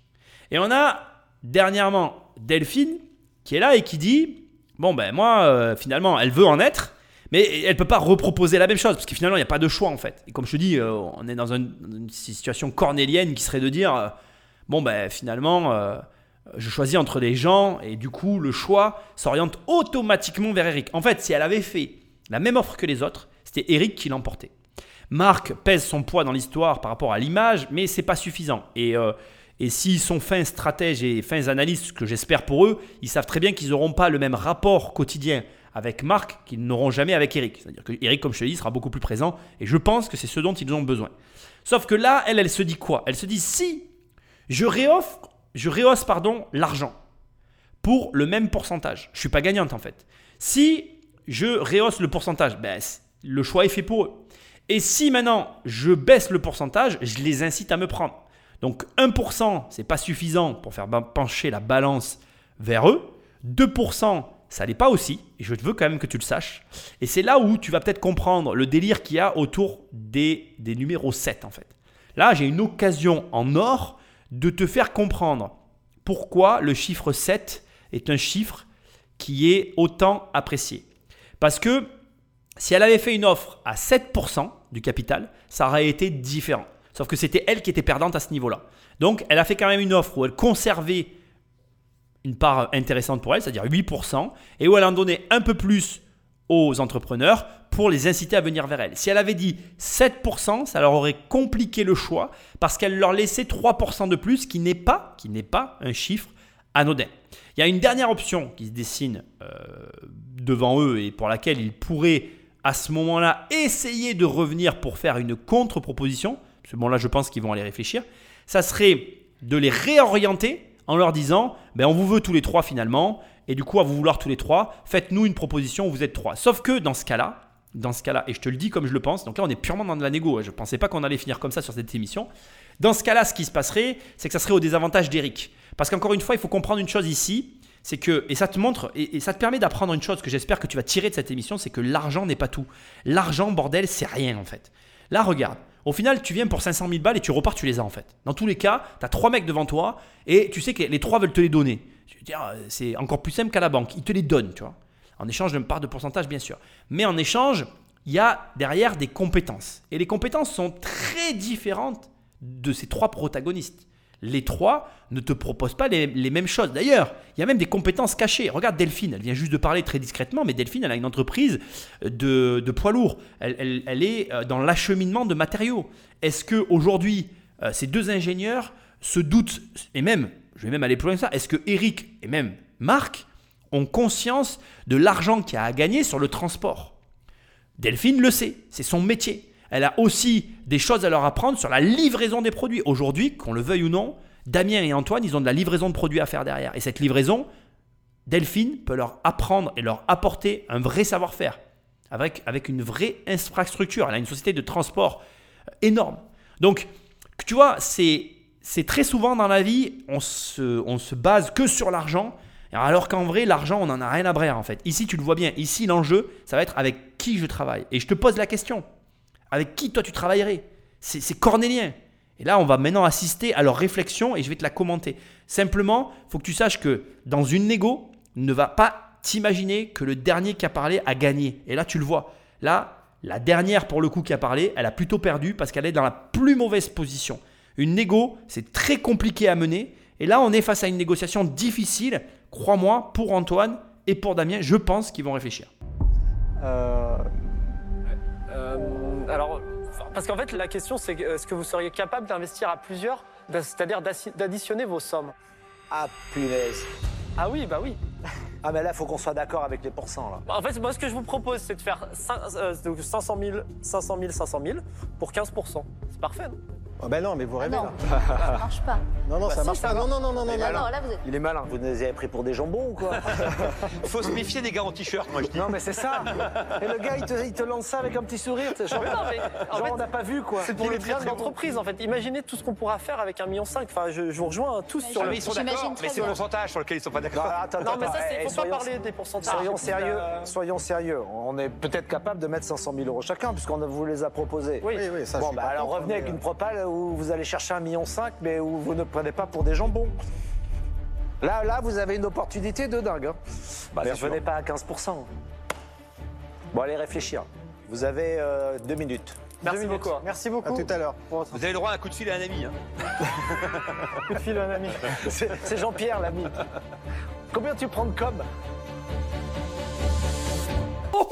Oh, ils sont bons eux Oh, ils m'ont plu Oh, je m'attendais pas à ça Oh, le retournement Alors, très malin, tu vois. Honnêtement, je m'y attendais pas. Pourquoi je m'y attendais pas? Ils n'ont pas le profil. Et comme quoi, tu vois, faut se méfier de l'eau qui dort. Ce qui est génial, c'est que ça a été du tac au tac. Le mec, direct, il a pas perdu le nord. Hop, 5% chacun. Il l'a dit avec le sourire. Il faut comprendre une chose, c'est très très très malin ce qu'il vient de faire. Pourquoi c'est très malin? Parce que d'abord, il installe un climat un climat où avec le sourire, il fait passer quelque chose, il fait passer un message. C'est, ça lui permet de prendre la température. Là, il faut que tu comprennes qu'il n'a pas cherché à conclure le deal. Très très malin, franchement bravo. hein. Ça, tu, tu peux là, garde-le dans un coin de ta tête. Punaise, tout ce que tu peux dire avec le sourire, dans ta vie, c'est vrai. Franchement, mais en rigolant, on peut tout se permettre. Mais vraiment, je t'assure, c'est vrai. Si tu dis les choses en riant avec humour, tu peux tout dire. Là, il l'a dit avec humour. Et au final, l'humour s'est transformé en une contre-proposition directe des investisseurs. C'est-à-dire que là, Marc Simoncini, alors il a employé mon expression, ne me pas pour un jambon, ça, ça, ça j'aurais dû la déposer celle-là, ça me met mal à l'aise là de Marc, qu'est-ce que tu fais bordel Euh, Mais euh, il, a, il a raison, c'est-à-dire que direct, il, euh, il reprend sur le point qui le gêne, mais il ouvre la porte sur les 1,5 million, ce qui, ce qui te montre que d'une rigolade, on peut arriver à quelque chose de très sérieux. Parce que là, l'histoire, elle devient très sérieuse. Les mecs viennent pour 500 000 et repartent avec 1,5 million. Encore une fois, le premier qui a pris la mouche, c'est bien évidemment Eric. C'est, à mon avis, celui qui va avoir l'os coincé dans la bouche sur ce type d'opération parce que pour lui, il n'y a pas spécifiquement d'intérêt. Encore une fois, j'insiste, hein, il est à lui seul, pour moi, la clé de voûte du truc. C'est-à-dire que lui peut apporter et quelque chose qui fera vraiment la différence et je pense qu'il le sait. Donc c'est lui qui risque de poser problème. Mais bon, on va le voir dans un instant. Par contre, je t'incite réellement à prendre note de ce type, de, de cette façon de, négocier. Et le fait qu'il l'ait fait au tac au tac, c'est pas quelque chose de négatif. Au contraire, c'est positif. Moi, ça moi vraiment, je te l'ai dit dès le départ, une entreprise où j'aurais investi sans aucun problème. Pourquoi? Parce que clairement, bon, mais déjà ils gagnent de l'argent, ça, ça joue euh, en leur faveur euh, de dingue. Mais surtout, euh, là, tu vois dans leur comportement que c'est eux deux qui, portent cette entreprise. Et la réaction qu'ils viennent d'avoir, ça me donne encore plus ça me donne encore plus envie d'investir en la personne parce que tu te dis, attends, mais moi j'ai envie d'être avec ce mec-là. J'ai envie d'être avec un mec qui est capable de réagir comme ça dans un moment pareil. Parce que s'il le fait là pour 1,5 million, il le fera à d'autres moments. Et ça, je veux que tu le comprennes. C'est important pour toi de comprendre qu'on ne donne pas de l'argent qu'à une entreprise. On donne de l'argent aussi à ce genre de comportement. Et je les salue. Vraiment, bravo à eux. Bravo à Damien, bravo à Antoine d'avoir cette capacité d'avoir cette capacité à rebondir dans une situation de, de stress intense. Et ne crois pas, où que tu sois à m'écouter dans ta bagnole ou je ne sais où, que c'est facile. C'est très dur. Dans le feu de l'action, arriver à réagir comme ça, c'est très difficile. Et, et, ça n'est pas néanmoins pour autant idiot ni vain. Parce que regarde, au bout du compte, on les renvoie à réfléchir et on leur dit revenez avec une proposition où on a des pourcentages intéressants. Maintenant, on écoute leur réflexion et on suit avec attention la suite et fin de cette émission. Il faudrait qu'ils vous prennent tous les trois. S'ils sont, sont malins, ils vont vous proposer un deal à trois. Mais ça veut dire qu'il va falloir qu'ils fassent un truc au moins à 25 points pour que ça vous intéresse. Et donc c'est une plus grosse dilution. Ils arrivaient avec 5 points au C'est départ. pour ça que c'est compliqué pour eux. Simoncini. euh, Simoncini, c'est trop bien. enfin, franchement, euh, enfin, le mec il est au board quoi. Enfin, je veux dire, c'est plus. euh, Bah ouais. Avec Simoncini au board. Ça pèse. hein. On peut faire de la cross-communication, même il peut tout Bah, apprendre sur le web et tout. Bon, en tous les cas, c'est tempête dans un crâne pour nos deux amis, sous deux crânes, parce que c'est. Ouais, c'est une bonne tempête. hein. Je pense Ouais, que c'est oui, oui, mais c'est compliqué. euh, ouais, ouais. Tu vois, l'arbitrage, euh, comme vous. Compliqué, compliqué. Ouais, très compliqué. Moi, je reviens, je suis eux, mais je, je- je nous propose 21%. Au moins. On va voir. hein. Ils vont être peut-être plus durs que ça. Eh ouais, les gars, tu sais pourquoi t'écoutes tonton Nico, hein? Eh, qu'est-ce qu'il dit, Ma- Marc Simoncini? Qu'est-ce qu'il a dit, Dieu? Moi, je serais eux, je proposerais 21%. Et 21%, c'est quoi? 3 x 7, 21. Qu'est-ce que je t'ai dit avec le chiffre 7 Allez, t'en veux Pour la peine, tu prends le téléphone d'un ami et tu l'abonnes. eh oui, eh oui, mais c'est... En fait, c'est. Je sais que ça énerve. Je sais que même moi, ça m'énerve. Mais la vérité, c'est que ça marche en fait. Le 7 a un pouvoir. Et ce pouvoir, il est indépendant de ta volonté en fait. Parce qu'il met tout le monde d'accord. Ça en donne suffisamment à l'autre pour qu'il dise bon, ben, j'en ai assez. Et en même temps, ça laisse suffisamment de marge pour celui qui conserve pour qu'il se dise j'ai pas tout perdu. Et euh, là, on le vit vraiment. Donc le gars, euh, c'est pas moi qui le dis, tu vois. C'est Marc Simoncini. Ça donne du poids à ma manière de voir les choses. Bon, par contre, là, tu vois, c'est intéressant. On récupère des infos intéressantes. On a Antoine et Damien qui disent Ah ouais, quand même, te rends compte, on a Marc Simoncini. Et note un élément essentiel. Il dit euh, On l'a au board et il va m'apprendre à, à communiquer sur le web, à faire de la cross-communication, etc. Ça te montre le poids que représente Internet aujourd'hui dans une entreprise. Mais je sais pas à quel point tu dois le. Il faut vraiment que tu le comprennes. Si aujourd'hui tu as une boîte et qu'Internet n'est pas euh, dans tes ventes, que Internet ne fait pas partie de ta stratégie, mais mec, meuf, je sais pas, mais t'as rien compris quoi en fait. T'as rien compris. Je veux dire, en post-Covid, ne pas avoir compris ça, c'est être passé complètement à côté de quelque chose. Alors c'était déjà énormément le cas avant, mais maintenant c'est même plus une question euh, le cas. D'ailleurs, je te le dis au passage, le fait que le Bitcoin se retrouve ici aussi, ça n'est pas non plus anodin. Dans la précédente émission, on n'en a quasiment pas entendu parler, à part au travers de Eric. Et là, le fait que direct ils disent qu'ils recherchent ça, euh, ça, ça, ça, comment dire, ça appuie les choses. Dernier élément euh, qu'il faut quand même mettre sur la table et qui est important, c'est que 1,5 million, ça couvre leur BFR. Et c'est pas non plus quand ils disent ils sont dans la tempête, c'est que pour eux, c'est ultra compliqué. Et à vouloir Marc Simoncini, faut pas non plus qu'ils sous-estiment les deux autres. Là aussi, il y a- une erreur et une confusion à ne pas faire. Je maintiens et je persiste et je signe. Eric est le plus approprié pour ce poste. Eric est celui qui a le plus de compétences adéquates pour les aider à passer un cap. Et ça, euh, ils peuvent être aveuglés malheureusement par Marc et passer complètement à côté et ça serait catastrophique. Donc, du coup, là, ça va vraiment être intéressant de voir comment eux vont penser parce que je pense que des ingénieurs n'ont pas des connaissances étendues en négociation. Est-ce qu'ils vont arriver avec 21% ou pas? Je le sais pas, mais on va le découvrir ensemble. On a euh, réfléchi et on a une proposition à vous faire effectivement. Nous, ce qu'on vous proposerait, ça serait de vous permettre à chacun d'investir 500 000 euros chacun pour 7% des parts chacun. Donc au total 1,5 million pour 21% des parts de la société. Ouais, alors moi je vous arrête tout de suite parce qu'on n'a pas tous la même valeur. Après, vous pouvez investir en bitcoin si vous voulez. Ouais, non, non, mais c'est pas le problème. C'est-à-dire que je sais, après, qui est-ce qui va bosser sur l'industrialisation? Ça, c'est les choses vraiment les plus lourdes. C'est un temps, un temps de dingue. Donc, moi, je vais euh, faire une contre-proposition. Je suis d'accord sur le principe des 7 points pour tout le monde, mais je souhaite négocier 2% de plus d'actions euh, de BSPCE en contrepartie du travail que je vais fournir, c'est-à-dire que je donne un engagement d'être au board, par exemple, ou autre chose, et de passer du temps à vraiment euh, vous aider sur l'industrialisation et de ramener des équipes. Et ça, c'est quelque chose euh, que je dois valoriser. Le, le BSPCE, pour expliquer à ceux qui ne connaissent pas cette notion, c'est des bons de la société qui vont être émis pour valoriser le travail d'un investisseur qui va plus loin que la simple personne qui met de l'argent, mais qui va vous assister, vous accompagner, vous aider parce que c'est des expériences qu'ils ont déjà vécues à, à titre personnel. Donc euh, je, je me garde de tout commentaire, mais je trouve ça assez honnête et c'est un procédé qui est régulièrement utilisé dans l'écosystème startup. Alors, comme je suis honnête vis-à-vis d'Eric, je sais qu'il a un peu plus de disponibilité que moi en ce moment. Euh, donc, je ne vais pas vous faire la proposition de vouloir 2% de plus. Je vais dire qu'à côté d'Eric, avec ses plus 2, moi, je reste à, à 7. Ben, moi, je vais rester sur euh, ce que vous nous proposez. Donc, euh, 500 000 euros pour 7%. 7%. En fait, nous, sur la partie industrielle, pour Bob, on est déjà euh, très structuré. On produit déjà entre 2000 et 4000 lave-vaisselle par mois. On a déjà une chaîne d'assemblage qui tourne, on va la répliquer avec une deuxième ligne. Euh, Bah, ce qu'il dit, c'est Oui. qu'il est bon là-dedans. Non, mais ce qu'on dit, c'est qu'on a besoin de vous. Mais euh, pour 7%, c'est pas mal. Et après, on peut peut-être voir pour les 2% supplémentaires, peut-être plus tard, si effectivement. C'est soit oui, soit non. C'est-à-dire, c'est pas euh, peut-être, c'est soit vous acceptez le principe, et après, pendant les due diligence, vous vous rendez compte que je suis un guignol, et vous dites, bah non, pas possible. Bah, dans ce cas, euh, on fait pas le deal avec moi. Mais si on fait le deal avec moi, ce sera dans ces conditions. on a le temps de réfléchir ou pas? Il faut donner une réponse Ah, maintenant. mais on a que ça à faire, Ouais, moi. bien sûr. euh, non, bah, bien sûr, c'est une décision Allez à côté, allez à côté, On réfléchissez. peut aller un peu à C'est côté. pas comme en- si on avait des startups à s'occuper, quoi. Ok, on, on revient. Dépêchez-vous, sinon c'est 3% qui veut Eric. Oh non, Ça monte. ouais. le vendeur de tapis. Vendeur de la vaisselle.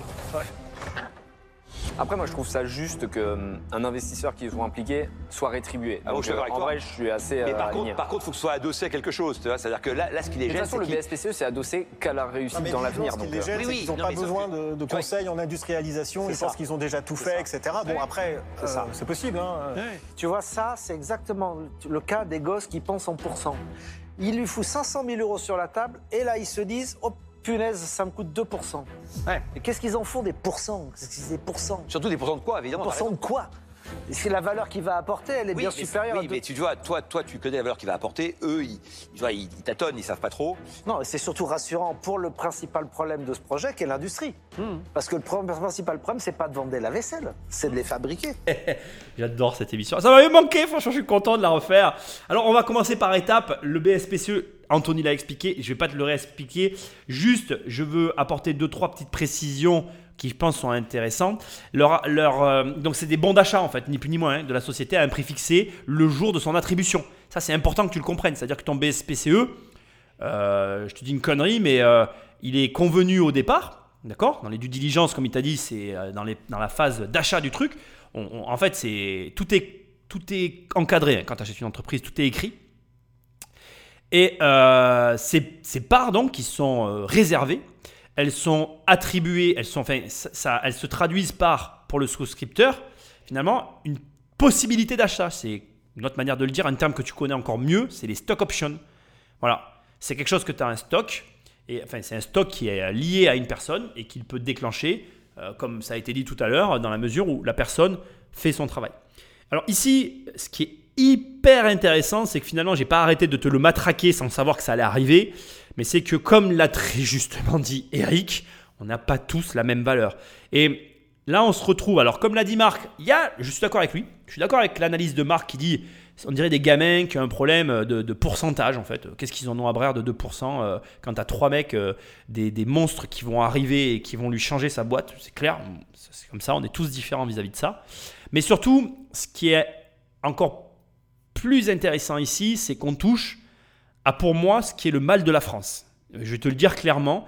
Et ce qui est ton problème à toi, qui est mon problème à moi, qui est le problème de beaucoup, beaucoup, beaucoup de personnes, c'est le jugement.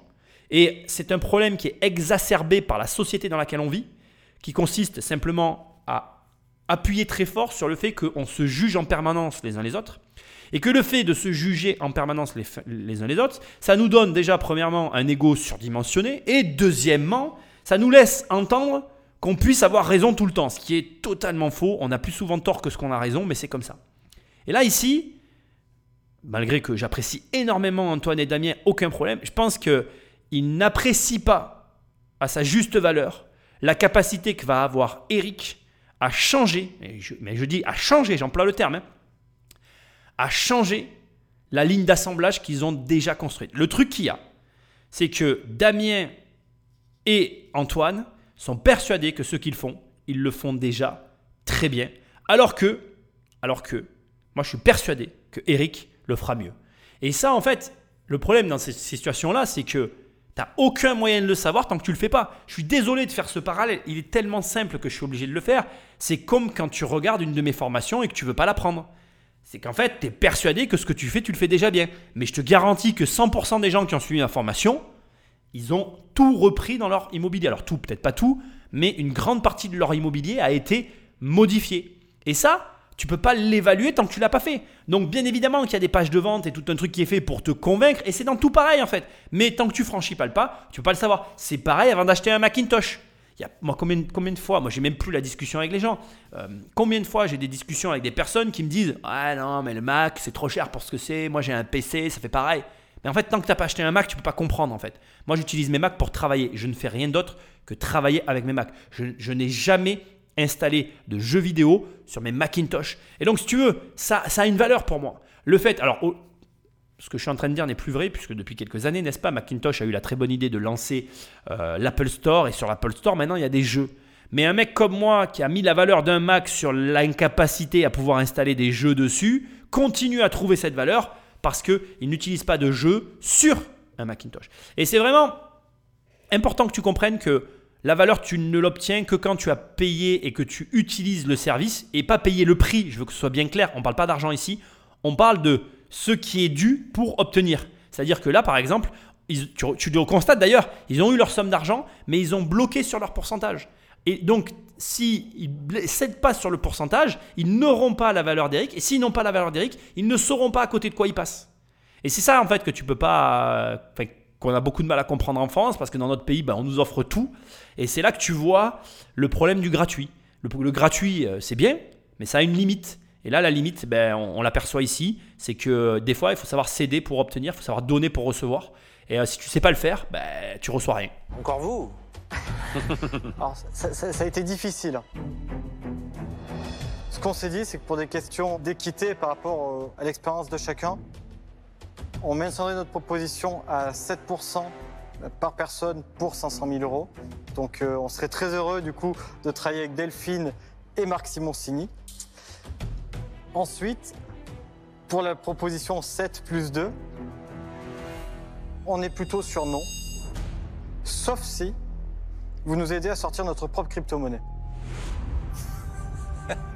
Non mais ça va ça pas n'a ou quoi aucun sens. Mais vous êtes complètement dingue. En fait, vous avez pris de la drogue. C'est ça, c'est la pression était trop forte. Non, mais qu'est-ce que vous voulez faire d'une crypto-monnaie avec. euh, là, là, vous êtes. Enfin, je sais pas si c'est une blague ou si vous le pensez sérieusement. Non, ils le pensent. c'est une blague ou pas Ah, ils sont capables de le penser. Hein. Le truc de crypto-monnaie, je pense que c'est limite, pour moi, un- si je suis à leur place, c'est deal breaker. Vous faites des, lave-vaisselle et vous venez me dire que vous voulez faire de la crypto-monnaie, je pète le deal immédiatement. Faites attention et, je vous le dis pour que vous puissiez adapter peut-être en live votre, opportunité, parce que si j'étais à leur place, j'aurais pété l'offre immédiatement. Franchement, là, la crypto, d'où vous sortez ça Là, vous avez la chance, vous avez expliqué que vous avez du mal à trouver de l'argent. Vous avez la chance d'avoir un million et demi, c'est-à-dire trois fois plus que ce que vous êtes venu chercher ici. Vous avez donc une accélération qui va être trois fois supérieure. Vous allez créer un maximum de valeur avec des gens en plus qui sont hyper motivés, dont un qui est tellement motivé qu'il veut vous aider donc à avancer beaucoup plus vite. Ça, ça vaut de l'or. C'est-à-dire que l'apport en industrie d'un Eric, il y a des gens qui se donneraient pour l'avoir. Et il vous propose de venir à 2%, ce qui est assez modeste. Vous devriez même pas hésiter. Quand Dame Chance vous tend la main, alors il faut la saisir. Quand l'argent est sur la table, il faut le prendre. Il faut surtout pas se poser des questions pour 2%. Et, et l'appel à un ami, c'était vraiment Jean-Pierre. hein. Là, ce que vient de dire Jean-Pierre, mais c'est un truc, euh, c'est un truc euh, que tu dois appliquer à ta vie. hein. Quand l'argent est sur la table, prends-le. Quand la chance elle est là, saisis-la. Te pose pas de questions. Là, on est typiquement face à des jeunes. Ils sont peut-être pas si jeunes que ça, j'en sais rien, on s'en fout. On est face à des gens qui qui se posent mille et une questions et qui sortent d'un coup un truc de crypto-monnaie sorti de leur chapeau. Ils s'en mêlent les pinceaux. Et le pire, c'est que dans leur regard, tu l'as peut-être pas vu ou tu l'as vu, j'en sais rien, mais on a presque l'impression que c'était le, projet- d'après qui consistait à dire je fais de la crypto-monnaie.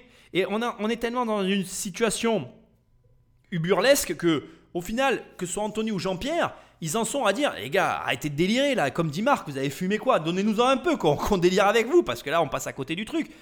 Ah, c'est complètement fou de voir ça. Je pense qu'on est clairement, en fait, dans euh, la problématique de l'évaluation, pas de l'évaluation, mais de la starification. Et je vais te dire un truc que je pense que je n'aurais jamais pensé dire dans une émission comme ça. Je pense que Marc Simoncini euh, dessert grandement le deal qui est en train de se passer ici. Marc Simoncini, c'est un énorme. C'est quelqu'un qui peut faire rêver certaines personnes. Effectivement, quand il est dans ton board, comme ça a été dit à un moment donné tout à l'heure, tu peux te laisser facilement imaginer que ça va changer le cours de ta destinée. C'est- too big to fail, hein. c'est une réalité hein, ce que je suis en train de te dire. Il y a des investisseurs qui sont comme ça. Et euh, il faut que tu comprennes que on en a rien à brère. Quoi. Désolé Marc si tu écoutes mes émissions, mais il fait caca comme toi et moi, Marc Simoncini. hein. C'est un être humain comme les autres. Et là, dans ce deal, c'est pas Marc Simoncini qui a la connaissance et le savoir. Et, et je suis certain ici qu'il voulait tellement conserver Marc et pas le défavoriser par rapport à ça et qu'ils n'ont pas perçu à quel point Eric détenait les clés, qu'ils s'étaient en train de se tirer littéralement une balle dans le pied. Et ça, je peux même pas te l'apprendre en fait. Il faut que tu arrives à comprendre, il faut que tu arrives à te détacher de cette société de jugement, bordel. Il n'y a, que ça qui peut t'aider.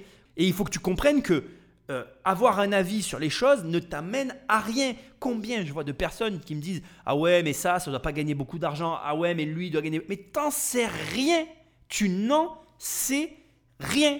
Et même quand tu vas t'amuser à faire les comptes de l'autre avec des données comme moi je fais sur ces émissions, quand je te dis ont fait 4 millions, 1 million de marge, etc., tu vois bien qu'on n'a pas eu les consommables, tu vois bien qu'il y a encore plein de données du problème qu'on ne maîtrise pas.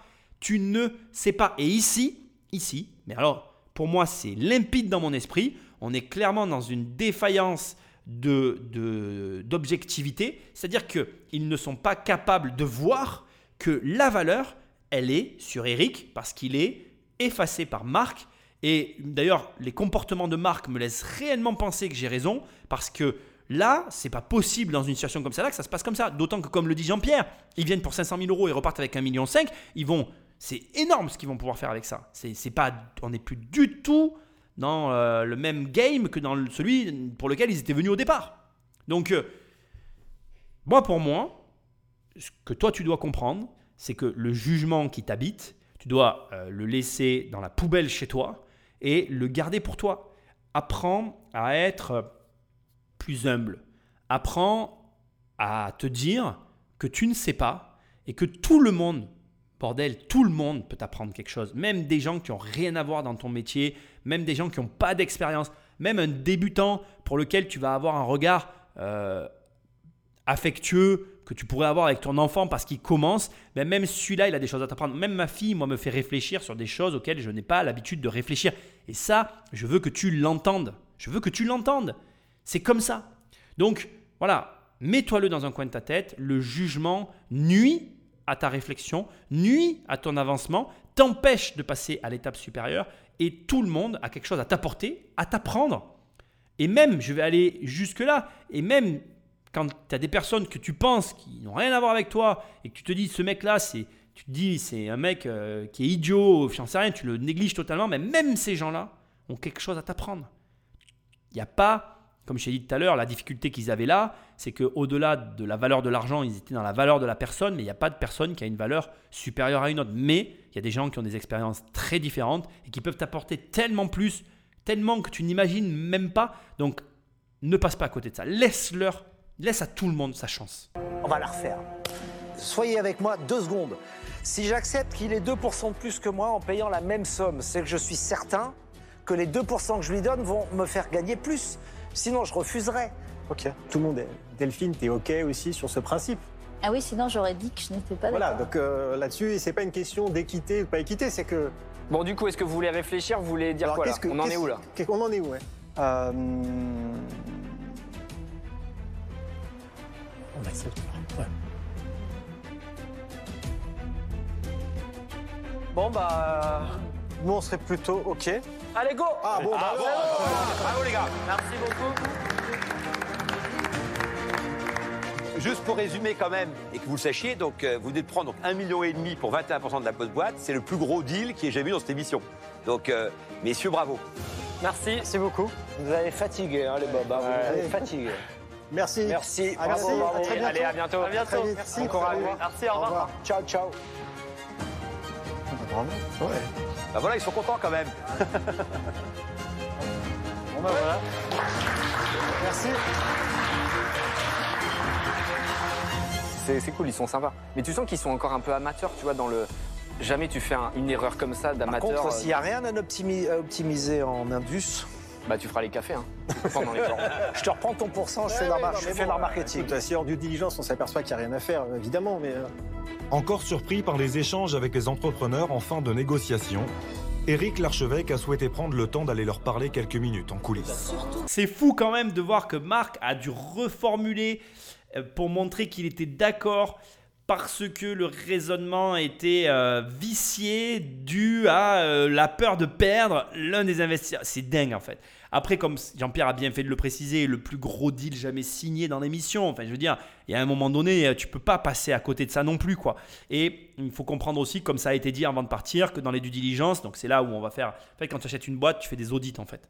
Donc, ce que tu dois comprendre dans le, cursus là de l'achat, quand tu vois, c'est en fait, donc comment ça se passe? Je vais un peu t'expliquer. Peut-être que je l'ai jamais expliqué, c'est peut-être le cas de le faire. Donc là, en fait, bon, de manière tout à fait pour moi logique, euh, euh, quand il, je pense qu'il y a du show-off dans cette émission, c'est-à-dire que il y a des infos qui leur sont transmises, vérifiées par des comptables au préalable. Ils n'ont pas toutes les informations pré- au préalable de l'émission, mais ils ont quand même suffisamment d'informations, chaque investisseur, ça c'est mon opinion, ce que je te partage, euh, pour se positionner. Une fois qu'ils se sont positionnés sur une boîte, là, les dirigeants que tu vois, que ce soit Eric, Marc ou Delphine, on va prendre ces trois-là dans ce cadre de, de ce dossier ici, ils vont donc entamer le processus d'analyse de la société qu'ils ont ciblée. Donc là, on va chercher à dégager, à pouvoir euh, apprécier la rentabilité de son investissement. Donc, qu'est-ce qu'on fait avec les comptables, avec euh, les différentes personnes avec qui on travaille? On, on, on, essaye au travers de tous les documents qu'on va regrouper, je pense essentiellement aux documents comptables, mais à tout ce qu'il peut y avoir euh, d'annexes que les dirigeants vont nous donner, donc là en l'occurrence euh, Damien et Antoine, hum, d'analyser d'analyser le fonctionnement de l'entreprise, d'analyser aussi le marché de la concurrence, l'organisation, les forces, les, les faiblesses, bref, d'essayer de tirer ce qu'on appelle la rentabilité récurrente ou la rentabilité normative. Et aussi, on va regarder la situation d'endettement de la société. En gros, tu regardes euh, dans, ce dans quoi parle l'argent, euh, ce dans quoi il est dépensé, les postes où tu peux optimiser, là où tu sais très précisément ce que fait le dirigeant avec l'argent, là où tu sais pas. D'ailleurs, tu as très souvent, quand tu récupères des dossiers comme ça d'entreprise, tu as plein de questions à poser euh, aux, intermédiaires ou, et ou aux personnes qui peuvent y avoir en face de toi qui sont vendeurs. Parce que parfois, soit c'est comme là Antoine et, Damien qui vendent, soit tu peux avoir des intermédiaires. Donc tu as plein de questions à poser. Et à partir de là, donc tu, une fois que tu as, eu les réponses à tes questions, tu as tout, tu arrives à un point où tu vas finir par faire ce qu'on appelle une offre sous la forme d'une lettre d'intention qui sera ensuite traduite entre guillemets en acte définitif. Donc ça correspond globalement compromis, acte. Et euh, au fil de ces démarches, donc au long de ces démarches, il y aura euh, une opération qui va être les due diligence comptables, fiscales et sociales, qui sera réalisée par une, équipe d'audit spécialisée que l'acquéreur ou l'investisseur euh, va mandater et qui va permettre de signer des protocoles comme celui qui vient d'être négocié par Eric. Je voulais quand même te l'expliquer rapidement, hein, très très simplement pour que tu vois un peu comment euh, ça fonctionne dans les, dans les faits, parce qu'ici on te donne la théorie euh, dans l'émission, mais que tu comprennes comment ça se passe, euh, l'acquisition d'une société. Et puis après, il y a aussi un élément qui n'est pas dit ici, mais alors quand tu es vendeur ou acheteur d'entreprise, tu as aussi ce qui se négocie très souvent, c'est des délais de présence des anciens dirigeants. Donc voilà, il y a plein de, plein de négociations, je ne vais pas tout expliquer, l'émission est assez longue, mais tu compris. On va voir maintenant quand même ce qu'Eric a à leur dire. Ça m'intéresse parce qu'on est vraiment sur un échange euh, qu'on n'avait jamais vu dans l'émission. Du coup, tu le vois, l'émission est plus longue que d'habitude. Ah, yes Alors, c'était un peu la, confusion à la fin. Ouais, désolé. Euh, quand on a passé deux ans dans une cave à développer un lave-vaisselle, ça, laisse des séquelles, ça laisse des séquelles. là, parce que... Euh, non, mais en fait, on n'arrive pas trop à y croire et... Parce que vous avez poussé le, bouchon un peu loin. À un moment, je pense qu'on était... Enfin, moi, je me suis dit, à un moment, là, ils sont pas sérieux, en fait. Non, non, si. En fait, c'est le problème, c'est les caméras. En fait, en vrai, euh, moi, ça me dérange un peu. Dans le sens bah où. Euh, c'est le principe de l'émission, c'est le jeu. Non, mais oui, mais en fait, quand il y a des caméras, j'ai l'impression que les gens jouent un personnage aussi. Enfin, je sais pas comment dire. Ah, je pense que là, tu réfléchis trop. Attends, ah non, c'est la réalité. Là, il y avait quand même. T'as un million et demi. Tu viens de lever un million et demi. Pour de vrai. Hein, c'est pas. Non, mais donc c'est pas une blague, quoi. Enfin, je sais pas, moi, j'y arrive pas. non, non, non. Euh, vous avez levé un million et demi, hein, que ce soit moi, que ce soit Marc, que ce soit Delphine. Je pense qu'on va être là un petit peu pour vous aider, euh, parce qu'au-delà de l'argent, et vous l'avez compris, c'est ce que j'ai essayé de véhiculer, c'est que euh, voilà, j'ai envie de m'impliquer et, de passer du temps. Et puis après, bah, c'est parti, hein, au boulot. Clairement. Ok. On peut se serrer les coudes. Serrer les coudes. Voilà, non, mais franchement, euh, ça va être trop bien. Merci beaucoup. À très vite. à très vite. Au revoir. Au revoir. Nul doute que cet accord à 1,5 million d'euros restera longtemps gravé dans la mémoire des fondateurs de Bob, mais aussi dans celle d'Éric Larchevêque. Bon, la gêne des caméras, je trouve l'excuse un peu limite limite. Après, je peux comprendre qu'on ait le track. Euh, je pense que ce qui est intéressant, c'est de voir qu'il n'a pas l'air de réaliser que c'est réel en fait. Je pense qu'il a pris ça comme un jeu, mais je peux l'entendre. En tout cas, c'était intéressant. On a fini sur une épreuve de négociation qu'on n'avait jamais vue, si je ne dis pas de bêtises. Euh, la morale de l'histoire, c'est que tu ne dois pas juger. Ne juge personne. Euh, essaye d'ailleurs au maximum de, juger le moins possible les gens, les personnes autour de toi, les actions, les entreprises, ce que font les autres. C'est très difficile. La société actuellement ne nous aide pas à avoir ce genre de comportement. On a plutôt tendance à avoir un avis et un jugement sur tout. Mais, encore une fois, j'insiste, essaye de le faire au maximum. Si tu as aimé cette émission, laisse-moi des étoiles et un commentaire là où tu l'écoutes. Pense à aller sur Immobilier Compagnie pour les formations, pour les livres, pour tout ce que tu veux. Et moi, je te dis à très bientôt dans une prochaine émission. Salut